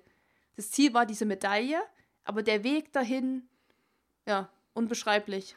Und ich glaube, das Coole ist, jeder Major, den du danach gemacht hast, also jetzt Berlin und Chicago, ähm, bringt dich in deine Erinnerungen zurück. Und das Coole an sich, da freue ich mich irgendwann drüber, wenn ich auch mal das Gefühl haben kann, die, deinen Namen auf dieser Tafel zu sehen. Und äh, wie findest du das immer, wenn du deinen Namen auf dieser Major Medaille, äh, also auf dieser Major-Wand siehst?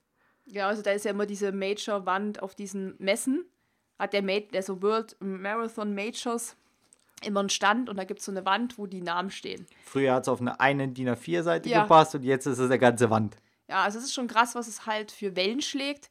Aber immer wenn ich da meinen Namen lese, da denke ich so, ich weiß nicht, das muss so ein Gefühl sein, wie wenn da irgendwo steht, hier sind alle Nobelpreisträger aufgelistet und da stehst du. So fühle ich mich dann immer. Als hätte ich, keine Ahnung, interessiert kein Schwein auf dieser Welt, dass ich das geschafft habe wahrscheinlich, aber für mich ist das, das Allergrößte, was man im Laufbereich, was ich so machen konnte. Klar, es gibt bestimmt, sagen auch immer viele, es gibt noch andere geile Läufe und es gibt andere Herausforderungen, gehe ich ja auch voll mit. Aber für mich ist jetzt so, dass wo ich auch in Chicago am Rand stand, ich war in keiner Sekunde traurig, nicht mitzulaufen, sondern einfach, ich habe mich so für alle gefreut, dass sie da mitlaufen können, auch so wie die Mutz. ne, ihr erstes Mal USA, dann so ein Major zu laufen, in dem, sag ich mal, in dem Alter in Anführungszeichen, aber wer hätte das vor 20, 30 Jahren oder wo sie mich auf die Welt gebracht hat, gedacht, dass sie sowas mal macht. Das kam ja auch erst. Und wie sich das alles so entwickelt. Und ich finde, diese Majors, wie gesagt, Thema mit Geld und ne, hin und her, irgendwie. Ist das schon ein Mythos, finde ich. Ja, und, und irgendwie ist es halt schon für einen persönlich so ein krasses Ding. Weil, wie gesagt, es ist auch nicht so leicht, man muss Urlaub nehmen, man muss Geld sparen.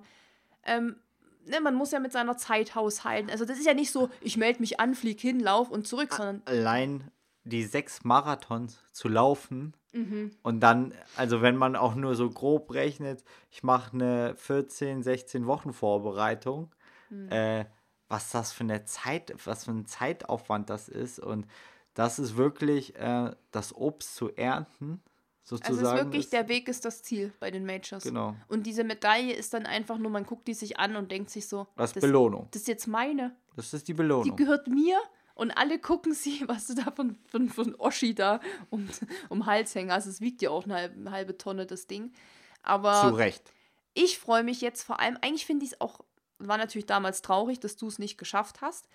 Aber ich freue mich natürlich auch, dass du irgendwann mal dieses. Ähm, auch nochmal machen wirst und ich das nochmal miterlebe. Und da freue ich mich fast noch mehr drauf, das von außen stehend zu sehen und zu sehen, geil, jetzt mache ich das nochmal so mit. Und das gibt mir noch so, auch deshalb ist das für mich nie traurig gewesen, dass es jetzt vorbei ist, ähm, sondern jetzt freue ich mich einfach, dass es bei dir hoffentlich irgendwann klappt und wir es quasi nochmal einfach alles zusammen erleben und ja, aber das war natürlich mit Abstand, glaube ich, mein läuferisches Mega-Highlight, wo da erstmal auch wahrscheinlich die nächsten Jahre nichts rankommen kann. Ja, glaube ich auch. Also auch ich als Außenstehender kann das auch nur so äh, beurteilen, unterstreichen, bestätigen. Ähm, ich freue mich irgendwann, es vielleicht auch mal so zu fühlen und freue mich, wenn mich Susi begleitet. Und ja, ja sicher, ihr kennt ja meine Cheering Skills. Ja, genau. da ist sie halt die Erfahrene und kann mir auch ein paar Tipps geben, glaube ich. nee, ähm, ich glaube, von den Races haben wir so den Großteil abgehakt, also unseren, unsere Highlights. Aber es gibt noch. Fällt dir noch eins? Hast du noch eins? Ein Race-Highlight? Hm, ja, mein erster Triathlon in Hannover fand ich ganz geil. Da war auch auf der Kippe, ob das Schwimmen überhaupt stattfindet, ähm, weil es so kalt war. Und als ich als schlechter Schwimmer könnte man jetzt denken, hoffentlich findet das Schwimmen nicht statt. Aber ich wäre auch da, glaube ich, so wie Susi beim Zut mega traurig, wenn das Schwimmen nicht stattgefunden hätte. Zum Glück hat es stattgefunden, weil man will ja wirklich ein Triathlet sein. Mhm. Und äh, obwohl es nur eine Sprint war, nehme ich mir, also sage ich, ich bin auch jetzt ein Triathlet. Ja. Ja, bin ich auch. Darf sich jeder so nennen, der das macht und. Genau. Ja, also. Ja, und. Hm. Ja, das war von Race Highlight. Ansonsten, Chicago war auch geil, also sozusagen wieder Klassenfahrt mit Timo und Alex, äh, Andy, Mutz. Und es war einfach mega, also es hat einfach mega Spaß gemacht und alles drum und dran. Also das Race war nur das i-Tüpfelchen sozusagen, aber jedes Mal Frühstück gehen, Panera zusammen, äh, zusammen auf die Messe. Es verbindet halt und es macht halt wirklich den Urlaubs richtig lebenswert und es hat einfach nur saumäßig Spaß gemacht. Das würde ich zu meinen Races sagen. Was ich aber noch als Highlight habe oder noch zwei. Erstmal ein Highlight an alle meine Athleten, die ich trainiere. Die haben so geile Zeiten hingehämmert. Das ist so Hammer. Äh, sei es Berlin, sei es ein Ultra bei Jonas, sei es jetzt in Frankfurt aktuell, äh, Luise, äh, Nathalie in Berlin, äh, Sebastian und, und, und. Ich will einfach, also ich hoffe, ich habe bestimmt Leute vergessen, also was heißt vergessen, aber es ist nicht. Du sprichst, du sprichst alle an. Genau, ich spreche alle. Ich war ja auch eine Athletin. Ja, genau, Susi, Timo. ja. Ja, und die machen. Sandra. Genau. Und alle machen mich mega stolz und es war auch mega geil, sie zu begleiten. Und, und die meisten, ich glaube, oder fast alle, oder Sarah aus Neuseeland, ähm, darf ich auch weiterhin begleiten und freue mich, mit denen ihre Wege zu gehen und sie dabei zu unterstützen. Aber dazu kommt noch ein großes Highlight, das fand letztes Jahr im April stand, war dieses Jahr, äh, dieses Jahr mhm. war unser Offline-Marathon-Kurs Workshop, Workshop ja. und ähm, das war auch mega. Mal wirklich so die Leute richtig kennenzulernen, richtig Klassenfahrtcharakter, sag ich immer. Äh, wirklich unsere Erfahrungen mit den Leuten so ähm, unter ja, ja, vier, sechs, acht, zwölf Augen, aber so wirklich face to face uns auszutauschen. Es hat so viel Spaß gemacht und der Kontakt ist immer noch da. Wir haben immer noch eine WhatsApp-Gruppe und das Coole ist, dass wir es dass wir beschlossen haben, es auch nächstes Jahr zu machen und nicht nur ein Workshop, weil es uns gefallen hat, sondern zwei Workshops und noch mit einem größeren Highlight, noch mit äh, einen Tag länger, mit einer Ernährungsexpertin. Also darauf freue ich mich schon richtig und wie gesagt, das war auch ein Riesen-Highlight von mir. Also neben den ganzen Races und ähm, ja, der unser Workshop. Ja, für mich auf jeden Fall auch, weil wir uns ja damals gedacht haben, wir wollen auch mal irgendwie der Community, den Leuten, die uns immer so krass unterstützen, auch irgendwie was zurückgeben. Und haben uns gedacht, okay, wie kann man das machen? Klar, wir verlosen immer mal was oder wir bedanken uns oder machen so Podcast-Folgen, ähm, versuchen halt Mehrwert zu liefern, aber wir haben gesagt, irgendwie reicht uns das noch nicht, weil online ist geil, aber offline ist einfach die Realität und ist einfach nochmal eine andere Nummer. Und mit allen Menschen, die wir jetzt offline kennengelernt haben, sei es über den Workshop, sei es über deine Trainertätigkeit oder über andere Läufe, sind wir auch fast immer mit allen noch regelmäßig im Kontakt und die Community wird quasi immer größer. Also auch, ich muss sagen, zusätzlich zu den Workshops, die wir beide jetzt angeboten haben, ist es ja auch so, dass ich viel zum Beispiel mit Anita zusammen mache. Wir haben ja auch immer so ein, zwei Workshops im Jahr, die auch offline stattfinden. Und auch da habe ich mit super vielen immer noch Kontakt. Und da kommt es auch manchmal, dass eine sagt, hey, ich möchte einen Trainingsplan von Dennis oder so. Also das nimmt dann quasi auch so ein bisschen Fahrt auf und das einfach, dass so man merkt, dass es auch eine Wertschätzung gibt und die Leute äh, zufrieden mit einem sind. Und wie gesagt, für uns beide war das natürlich eine aufregende Zeit, weil wir wussten, A, nicht, wird irgendein Mensch diesen Workshop buchen. ähm, da geht natürlich, das ist immer so zweigleisig. Man ist voller Vorfreude, man hat da so ein Baby an Start gebracht und was ist aber, wenn es keiner bucht? Da wäre natürlich die Enttäuschung riesig. Dem war zum Glück nicht so. Zum einen die Enttäuschung an sich und auch, ähm, ja, wir haben es ja gebucht. Also wir tragen, wir sind mit vollem Risiko reingegangen und sagen, wenn es keiner bucht, haben wir ja eine Hütte für 14 Leute mhm. für uns zu zweit. Also könnten wir riesen Party machen, aber wie Susi schon gesagt hat, es wurde gebucht und es war einfach geil. Einfach wirklich nur geil. Es war wirklich ähm, das, was wir jetzt verbessern werden an dem Workshop, das sind wirklich, ähm, das ist der Feinschliff. Das ist das, wo man sagt, okay, man kann immer was optimieren. Es geht immer besser. Das versuchen wir jetzt eben auch und das ist auch das, unser Anspruch. Aber für den ersten Workshop, den wir wirklich beide alleine auf die Beine gestellt haben. Also die Location gesucht. Da nochmal tausend Dank an unsere Freundin Lisa, die uns diesen Tipp gegeben hat mit der Hütte, weil ohne sie hätten wir die Hütte nicht gehabt. Ähm, und dass wir dann auch durch alte Kontakte wieder mit unserer anderen Lisa, mit der Ernährungslisa, ähm, dass sich das so ergeben hat, dass sie gesagt hat, ich komme mit, ich koche für euch, ich, ich mache da richtig geiles Essen, alles selbst gemacht, Teig selbst machen, ähm, Bolognese, vegetarische selbst machen und so weiter, ähm, war das einfach alles so perfekt. Wir hatten eine perfekte Gruppe, die einfach super harmoniert hat, die auch jetzt noch im Kontakt sind. Ähm, letztens erst zwei Mädels mir geschrieben, dass sie irgendwie zusammen einen Lauf machen wollen, weil sie sich da kennengelernt haben. Und genau das ist ja für uns, was Laufen ausmacht. Es ist nicht nur trainieren und Wettkämpfe laufen, sondern diese Gemeinschaft. Und da bin ich wieder bei dem, was ich am Anfang gesagt habe es ist einfach kein Einzelsport. Auch wenn jeder zwar für sich den Marathon laufen muss oder den Halbmarathon oder den Ultra. Wir haben alle die gleichen Probleme. Es hat, ob eine Nicole, die jetzt Bestzeit in Frankfurt gelaufen ist, ähm, mit, glaube ich, 5 Stunden 10 oder was war jetzt ihre Bestzeit, ähm, oder ob ein Dennis mit seiner Bestzeit von 2,39, die beiden haben trotzdem die gleichen Sorgen und Ängste und Bedenken und Probleme. Und genau das hat man auch gemerkt in dem, in dem Workshop, wo wirklich jedes Leistungsniveau willkommen ist und auch vertreten war. Und das war auch gut so, weil nur so kann man voneinander lernen. Haben, hat man trotzdem gemerkt, es haben alle die gleichen Fragen. Und es ist egal, ob Dennis da voll der Speedy ist und ich bin vielleicht ein bisschen langsamer. Ich habe oft die gleichen Bedenken wie er oder auch umgekehrt. Und wir haben Probleme ah, mit Ernährung, ah, Stabi oder so. Da sitzen wir tatsächlich alle im selben Boot. Und das war in diesem Workshop, es waren so geile Tage, dass wir selber so viel auch von denen gelernt haben. Also auch nochmal so diese, also diese Gruppendynamik. Und das war einfach so schön, dass man zusammen ist und dass man ein Hobby, was man gemeinsam hat, so gemeinsam ausleben kann. Und natürlich mit der Prämisse immer, dass man was lernt, Theorie und Praxis, natürlich. Aber man kann, glaube ich, so, man kennt man ja aus der Schule. Man kann so viel lernen, wie man will, Theorie und alles schön und gut. Ja, wenn die Rahmenbedingungen nicht so toll sind, macht das ja auch keinen Spaß. Und wir haben danach gleich gesagt, okay, nachdem das Feedback auch wirklich durch die Bank weg so gut war, wir werden das nochmal machen. Wir gehen das, es ist immer ein Risiko, ist einfach so, man weiß ja nie, man kann ja nie sich darauf verlassen, dass das ein Selbstläufer wird. Haben dann direkt gesagt, all in, wir buchen zwei Wochenenden, wir buchen diese Hütte zehn Tage durch ähm, und holen uns Lisa, unsere Ernährungslisa, wieder mit ins Boot, aber diesmal richtig. Und wir haben ja gesagt, wir legen noch einen drauf.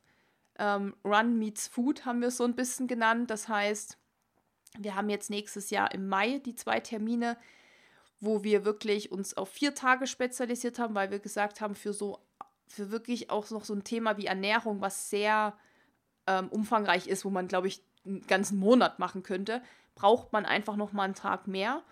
Ähm, und ja, das hat super geklappt. Der erste Termin ist tatsächlich schon voll. Also mhm. man muss sagen, wir haben das jetzt vor drei Wochen, glaube ich, öffentlich gemacht. Wir haben jetzt nicht groß irgendwelche Anzeigen geschaltet oder hier Aushänge in Neubiberg gemacht, sondern es war wirklich einfach, wie sagt man, ratzifatzi voll. ähm, wir haben für den zweiten Termin, glaube ich, jetzt noch. Noch ein paar Plätze, aber auch ist ja. über 50 Prozent schon ausgebucht. Genau, also das ist, ähm, wenn, also wenn einer von euch, wenn du gerade zuhörst und denkst, das wäre genau das für mich, ähm, wir setzen den Link auch nochmal natürlich rein hier in die Show Notes zu dem ähm, Workshop. Da gibt es beim zweiten Termin noch Plätze und ja, wir freuen uns einfach mega drauf. Wir sind super happy, dass es wieder so gut ankommt und das wird diesmal, es wird noch geiler. Also es ist natürlich auch immer der Anspruch, ne? man will sich ja auch verbessern, aber ich glaube, mit Lisa wird das nochmal ein ganz anderes Niveau, ähm, weil gerade das Thema Ernährung, haben wir ja auch selbst gemerkt, immer wichtiger wird. Deshalb haben wir auch gesagt, für uns sind so die drei wichtigsten Themen Training, mit allem, was dazugehört. Motivation, Stabi, Alternativtraining, Regeneration, Trainingssteuerung, Planung und so weiter. Ist das eine Feld natürlich auch noch das Mentale. Haben wir ja auch heute wieder im Podcast mhm. gemerkt. Und das wollen wir auch immer mehr noch nach vorne bringen. Und das wird ein großes Teilgebiet sein. Und natürlich die Ernährung. Als dritte Säule sozusagen. Genau, das sind für uns so die drei Säulen, wo wir gesagt haben, natürlich, es gehört vieles dazu, auch Umfeld und bla. Aber ich meine, zu Umfeld können wir jetzt schlechten Workshop machen, sondern das ist ähm, dann Teil des Mentaltrainings auch, wo das dazugehört. Aber wie gesagt, das ist jetzt nochmal ein Level höher. Ähm, es wird noch intensiver, es wird noch geiler. Und ja, wir freuen uns, dass zum Beispiel auch eine Teilnehmerin vom letzten Mal wieder mit dabei ist. Und das finde ich, für, für mich war das persönlich die beste Bestätigung, dass wir da doch einiges richtig gemacht haben müssen, weil sonst wäre sie ja nicht wiedergekommen. Und genau. dass Lisa auch gesagt hat, sie macht es. Das heißt, es hat auch ihr Spaß gemacht. Genau. Und nicht nur aus Mitleid mitkommen. nicht nur, ah, die Armruns, die, die können nicht kochen.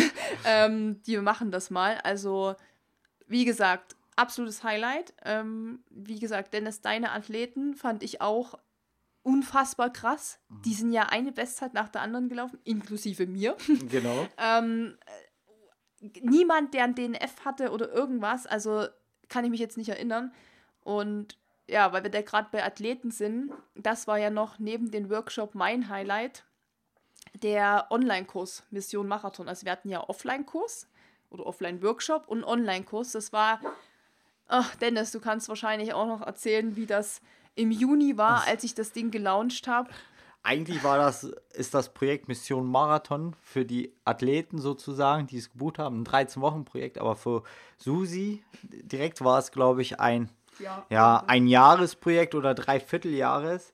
Ganze Vorbereitung, Und man muss, man kann sich nicht vorstellen, wie viel sowas im Backoffice, ich nenne das immer schon Backoffice, ähm, Admin-Kram ist, auch die Vorbereitung, die ganzen E-Books, die ganzen Podcasts, ähm, dann mal sich Gedanken machen. Da hat Susi auch mich noch ein bisschen gefragt zum Trainingsplan. Und dann war es endlich soweit, wo ich glaube, die ähm, Anmeldung offen waren. Und da war auch wie im Workshop, im Offline-Workshop waren auch die, am Anfang Zweifel da. Aber glücklicherweise kam immer nach und nach, ist der Workshop voller geworden. Und also das war, kurz einhaken, ähm, am ersten Tag, ich habe das auch bekannt gegeben, haben sich direkt zwei Mädels angemeldet. Und ich, hab, ich konnte das gar nicht glauben. Und dann ist es aber, das ist immer so, wenn man irgendwas neu rausbringt, also so eine Launch-Phase, wo man sagt, okay, ähm, ich launch das Pro Projekt jetzt oder das Produkt oder was auch immer, gibt es immer so ein, so ein High am Anfang, also da kaufen alle und dann gibt es so eine Mega-Flaute und erst am Ende, wenn man sagt, so, jetzt nur noch ein Tag, dann könnt ihr nicht mehr buchen, dann kommen noch mal welche. Und so ungefähr war das auch bei mir. Nicht ganz so krass, aber ich hatte wirklich Angst, weil ich wusste ja auch, ähm, okay, ich brauche einfach Leute, also eine gewisse Anzahl an Leuten, die das machen, sonst habe ich halt am Ende ein super fettes Minus auf meinem Konto, weil man muss einfach sagen, was Dennis sagt, so Backoffice ist ein Riesenthema. Ähm, es ging los vor einem Jahr mit der Idee, die habe ich mit meiner Businessberaterin quasi kreiert, also sie hat mir da geholfen und sie hat mir auch den Mut gemacht, es umzusetzen, sonst würde es bis heute keinen Mission Marathon geben, weil sie immer wieder gesagt hat, mach es, und es wird auch gut. Also da nochmal danke an Christine, dass sie mir so ein bisschen in den Arsch getreten hat, im positiven Sinne. Und ja, dann muss man sich vorstellen, dass man dann diese Idee hat von einem Online-Kurs, in dem man 13 Wochen lang Athletinnen und Athleten zu ihrem ersten oder vielleicht zweiten Marathon begleitet. Und da muss man sich natürlich erstmal überlegen, ja, wie soll das überhaupt gehen? Meine Recherche hat dann ergeben, dass es so einen Kurs auch noch gar nicht gibt in Deutschland. Es gab schon so was in die Richtung, aber nicht so in diesem Umfang ähm, mit dieser trotzdem sehr persönlichen Betreuung. Weil das war ja von einigen und auch völlig verständlich so eine Angst, dass es dann irgendwie, ja, was, Online-Kurs, das schreckt erstmal einige ab, irgendwie, hä, und dann habe ich da gar keinen Kontakt. Aber ich glaube, und meine Teilnehmer jetzt vom Kurs können das bestätigen, dass wir immer ähm, da waren, also per E-Mail, WhatsApp, Sprachnachricht. Ähm, und montags immer eine Live-Session? Genau, das, das war das Highlight. Es gab jeden Montag eine Live-Session, die mal eine Stunde ging, mal eine anderthalbe Stunde, wo man immer ein bestimmtes Thema behandelt hat. Also wir haben jede Woche äh, stand im, hatte ein Hauptthema gehabt, einfach um so ein bisschen Struktur reinzubringen. Da gab es immer Thema Ernährung, dann gab es mal Thema Mentaltraining oder Stabi Yoga. Da muss ich auch wirklich sagen, nochmal tausend Dank an alle, die mich da unterstützt haben. Ähm, Dennis hat diesen wirklich mega krassen Trainingsplan geschrieben, der für alle gültig war und trotzdem individuell. Das muss man erstmal schaffen, ähm, dass trotzdem alle den gleichen Plan haben, aber alle irgendwie auch einen anderen. Also dafür wirklich nochmal tausend Dank, weil das, und das muss ich jetzt ja an, das, an dich weitergeben, das Kompliment. Ähm, das Feedback gerade nach Berlin, weil muss man sagen, das sind natürlich die meisten gelaufen, das waren, glaube ich, elf, elf äh, Läufer an dem Tag, haben geschrieben einfach, dass der Plan perfekt war. Es gab wirklich niemand, klar, sie haben dich gehasst zwischendrin für die Intervalle, ne? jeder macht das. Genau. Aber so im Nachhinein, nachdem sie es auch geschafft haben, haben sie gesagt, Dennis, einfach tausend Dank für diesen Plan. Und das bestätigt jetzt auch wieder deine Arbeit mit deinen Einzelcoaches dass das hier genauso war. Also ich zähle auch immer, meine Teilnehmer sind auch deine Athleten, weil du hast den Plan für die gemacht. Die haben es alle geschafft, teilweise mit unfassbar krassen Zeiten. Ich sag ja. nur, ähm, ich weiß nicht, wer war es, glaube Nicole ist 3,36 gelaufen und hatte sich gedacht, ich laufe mal unter vier Stunden. Also das ist natürlich dein Werk. Auch natürlich den ihr Sie müssen trainieren, aber. Ich werde hier schon ganz schön rot von, von den ganz vielen Blumen und, und, und ja, Lobpreisungen ich, und ja. Ich, ich will ja jetzt auch nicht diese ganzen. Ich hatte zwar die Idee und ich bin halt auch immer so der Typ, der die Dinge umsetzt, weil ich vielleicht so die Skills habe. Aber ich muss sagen, ohne dich hätte ich. Das ist das Kernstück. Der Trainingsplan ist das Kernstück und man kann noch so viel coole Side-Sachen machen, also Podcast-Folgen oder Videos und, und äh, E-Books. Wenn der Trainingsplan nicht taugt, bringt halt auch das coolste E-Book zum Thema Stabi nichts. Es ist einfach so. Und von daher ist das einfach ganz wichtig, nochmal zu sagen, dass da du vielleicht die wenigste Arbeit hattest mit dem Plan im Vergleich zu mir, aber das war das Wichtigste. Und ja, wie du schon angesprochen hast, alles dann, was dazu noch entstanden ist, also so Leute wie Isa hat mir geholfen, sie hat mir Videos gemacht, äh, Mira hat die Yoga-Videos gemacht. Dann ähm, habe ich mit Anita, mit Shari, mit ähm, Mann, jetzt fallen mir die ganzen Namen auch nicht mehr ein. Wer alles was waren so viele. Allgemein, ähm, ich glaube, äh, nicht nur zur Mission Marathon, aber alle, die uns jetzt dieses Jahr unterstützt haben, auch ähm, Buff mit Daniel und alle wirklich ja. Förderer äh, oder Förderer. Supporter. Ja. Ähm, ihr habt mega Arbeit geleistet. Wir können es wirklich nicht namentlich erwähnen, weil. Nee, ist einfach zu viel, aber die Leute, die uns beim Workshop unterstützt haben und die uns bei Mission Marathon unterstützt haben, die wissen das ja und an die geht auch jetzt das riesengroße Dankeschön, dass wir jetzt den Rahmen jetzt hier nicht sprengen mit uh, I want to thank first ja. of all God und then my mom, sondern uh, my dad. Aber uh, das ist wirklich so, ähm, für mich war dieser Online-Kurs, hat mich psychisch total gefordert, die Vorbereitung, das umzusetzen. Ich wusste nicht, wo ich anfangen sollte.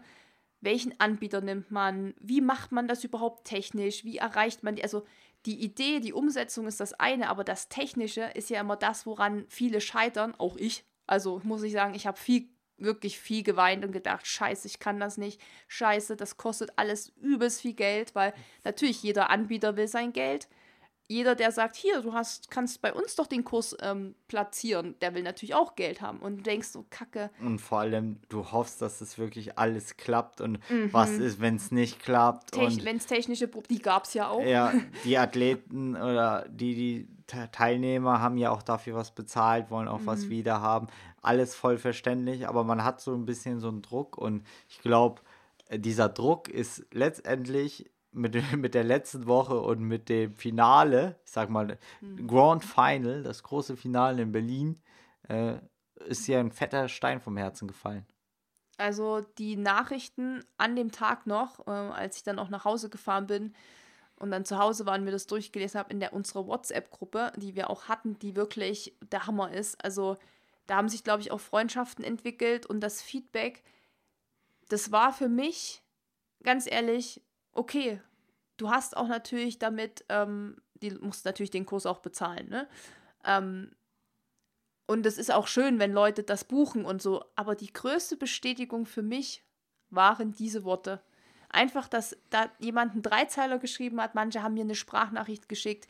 Die haben gesagt, ohne euch hätte ich das nicht geschafft. Ohne diese Gruppe, da muss man auch mal sagen, die Gruppe an sich hat zu sehr viel Erfolg beigetragen. Ähm, die haben gesagt, es hat war 100% die richtige Entscheidung, das zu machen. Und das ist natürlich für mich so nach einem Jahr wirklich Up and Downs und ich wusste ja wirklich gar nicht, wie das wird, war das für mich dann persönlich, für mich jetzt abgesehen von Läufen, das größte Highlight, weil mich das einfach darin bestätigt hat, weiterzumachen und egal was man macht, dass man tatsächlich dran glauben sollte und dranbleiben sollte, weil ich war ja oft davor, das hinzuschmeißen. Ich war wirklich sehr oft, habe ich gesagt, komm, dann sage ich jetzt den Leuten, die sich angemeldet haben, einfach ab, scheiß drauf, ich habe kein Problem. Aber du hast immer gesagt, jetzt zieh das durch, zieh das. Und immer wenn eine Anmeldung kam, okay, mach weiter. Die, also eine Anmeldung hat mich dann wieder so ein bisschen hochgepusht, aber am Ende waren wir 23 Leute, ähm, das war für mich eine unfassbar große Zahl, dass mir 23 Leute blind vertrauen. Weil man muss ja einfach sagen, die wussten alle nicht, auf was sie sich da einlassen. Und ähm, wir hatten ja dann auch bei unserem Pasta-Essen vom Berlin-Marathon, wo wir uns auch offline getroffen haben, haben ja auch alle gesagt oder viele gesagt, ja, sie wussten am Anfang auch nicht, okay, wie wird dieses Projekt? Ne? Und wie wird dieses Programm? Und dann haben alle zu mir noch gesagt, und das fand ich auch so süß, danke, dass du den Mut hattest, das dann durchzuziehen. Und von daher war Mission Marathon mein wirklich aufwendigstes Projekt ever. Ich habe so unfassbar viele Stunden da reingesteckt, dass das kann man gar nicht mehr zählen. Ähm, so viele Gedanken mir gemacht. Ich habe so viel gemacht. Ähm, gefühlt habe ich mehr gemacht als für Bachelorarbeit und Abitur zusammen. Und ja, von daher. War das jetzt mein, mein Jahreshighlight wahrscheinlich. Abgesehen von den ganzen Läufen, die toll waren. Und abgesehen von allem überhaupt. Das, ist, das Jahr war für mich auch wieder gut. Ich war gesund, ich war einmal kurz erkältet. Ähm, ich, Familie ist gesund, Flocky ist gesund. Bei mir, bis Freunde. auf diese Verletzung, kann ich auch nur sagen, okay, ich habe sogar meinen Master gemacht, abgeschlossen. Uh. Das ist, das ist ein bildungsschulisches Highlight und ja. Eigentlich, okay, ich muss alles, was wir jetzt die letzten anderthalb Stunden geredet haben, streichen und sagen, das ist unser aller Highlight. Denn wenn ich sage, dass ich viel in Mission Marathon gesteckt habe, dann könnt ihr das mal eine Million nehmen und dann habt ihr das, was Dennis in sein Master gesteckt hat. Na, was Ach, Susi in Nerven gesteckt hat, das auf jeden Fall. Wir alle. Wir alle und äh, ja, äh, sagen wir mal zweieinhalb Jahre sind rum. Master ist da. Und ja, aber wie gesagt, es war so rückblickend doch ein schönes Jahr. Und ich glaube, macht mal selbst das Experiment oder blickt mal wirklich so auf euer Jahr zurück, was ihr da alles geschafft habt, weil dann könnt ihr, glaube ich, kann jeder von uns sich mal so auf die Schulter klopfen ähm, und auch oder auch den anderen, was Susi alles geleistet hat, das ist einfach unfassbar. Und äh, von den Sachen und Mission Marathon, was sie gerade erwähnt hat, ich finde das einfach nur geil. Und ich hoffe selbst, dass es auch ein Volume 2 gibt sozusagen.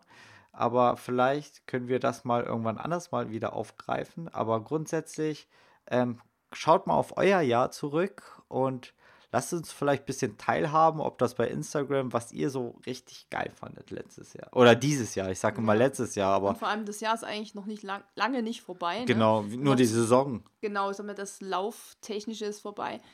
Aber was man da wirklich nochmal so abschließend als Fazit sagen kann, ähm, dass das Positive ja immer überwiegt irgendwie. Und die Sachen, ich meine mal ganz ehrlich, auch ein DNF, das ist doch alles wirklich First World Problems. Genau. Muss man ehrlich sagen. Das Allerwichtigste ist einfach, dass man gesund ist.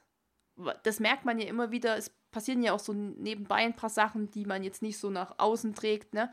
Aber die Nachricht da vom London-Marathon zum Beispiel war wieder sowas, wo man ja kurz so einen Dämpfer bekommt.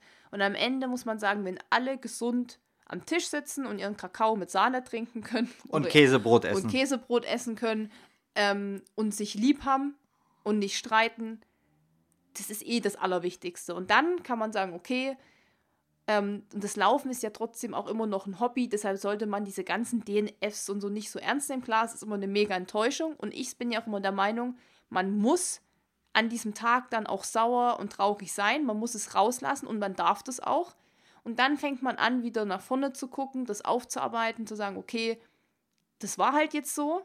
Und das Geile ist, dass man aus diesen ganzen Laufgeschichten einfach so viel mehr noch mitnimmt für sein restliches Leben. Also, wenn man, wie viele von deinen Athleten jetzt auch den ersten Marathon geschafft haben, die vor ein paar Monaten, denen noch gesagt wurde, das schaffst du sowieso nicht und das solltest du lieber lassen, die das jetzt gepackt haben und dieses Gefühl und dieses auch mal die Komfortzone verlassen und so, die Disziplin zu diese haben. Diese Disziplin, genau.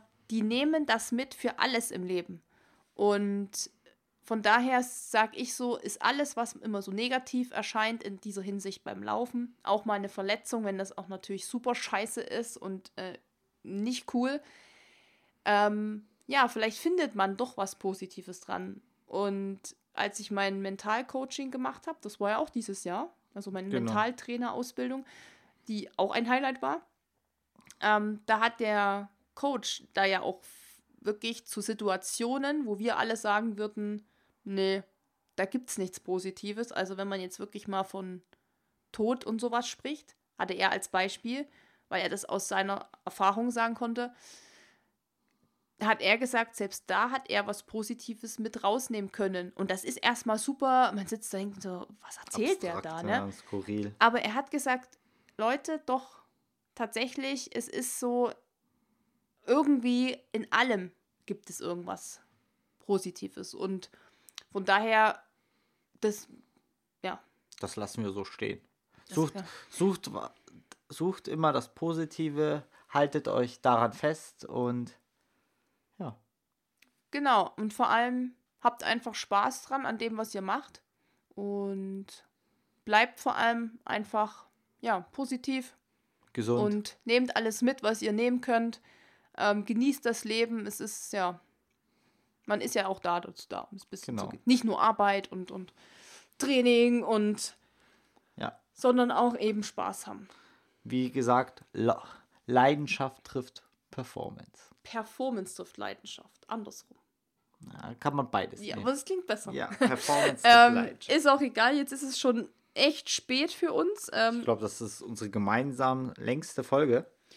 Ja, aber wir haben gedacht, wir machen mal so eine, wo wir uns noch kein Zeitlimit setzen und wo wir wirklich mal alles so besprechen, was wir gerade denken. Und ähm, gerade weil wir zu vielen Races auch nie eine extra Podcast-Folge gemacht haben, obwohl sie es verdient hätten, ähm, haben wir gedacht, können wir das ruhig mal machen. Und ja, die nächsten Folgen werden auf jeden Fall wieder Ja. anders. Ne? Wir haben ja viel Interviews immer. Und wenn ihr auch jemand habt, wo ihr sagt, den könnt ihr immer interviewen, weil der mega geil ist, weil der richtig viel Wissen hat auf einem Gebiet, dann könnt ihr uns das auch wirklich jederzeit schreiben. Wir, für Tipps sind wir da sehr dankbar. Und ja, wir hoffen einfach, dass wir in nächster Zeit noch mehr Podcasts machen können. Das ist auch ein Ziel. Und ach, das war ja auch ein Highlight. Die Podcasts dieses Jahr. Ja, genau. Aber für Ziele, du hast gesagt, Ziele nächstes Jahr, Saisonausblick, da können wir, glaube ich, einen eigenen Podcast noch machen. Das Ding ist nur, ich habe noch keine. Deswegen- also die Folge wäre sehr kurz. Ja, Die wäre so fünf Minuten lang. ja, das können wir ja, wir haben ja noch ein bisschen Zeit. Ja, jetzt ähm, gehen wir erstmal Abendbrot essen Genau. und verabschieden uns und wünschen euch noch einen schönen Tag oder Abend oder Nacht, je nachdem. Und hoffen, dass wir uns dann ganz, ganz, ganz bald wiederhören. Ciao, ciao. Tschüss! Wenn dir dieser Podcast gefallen hat, hinterlass uns eine Bewertung und abonniere diesen Kanal, damit du auch in Zukunft keine Folge mehr verpasst. Für noch mehr Motivation und Trainingstipps folge uns auf Instagram unter dem Namen RunSkills sowie auf Facebook und Pinterest oder besuche unsere Website www.runskills.de.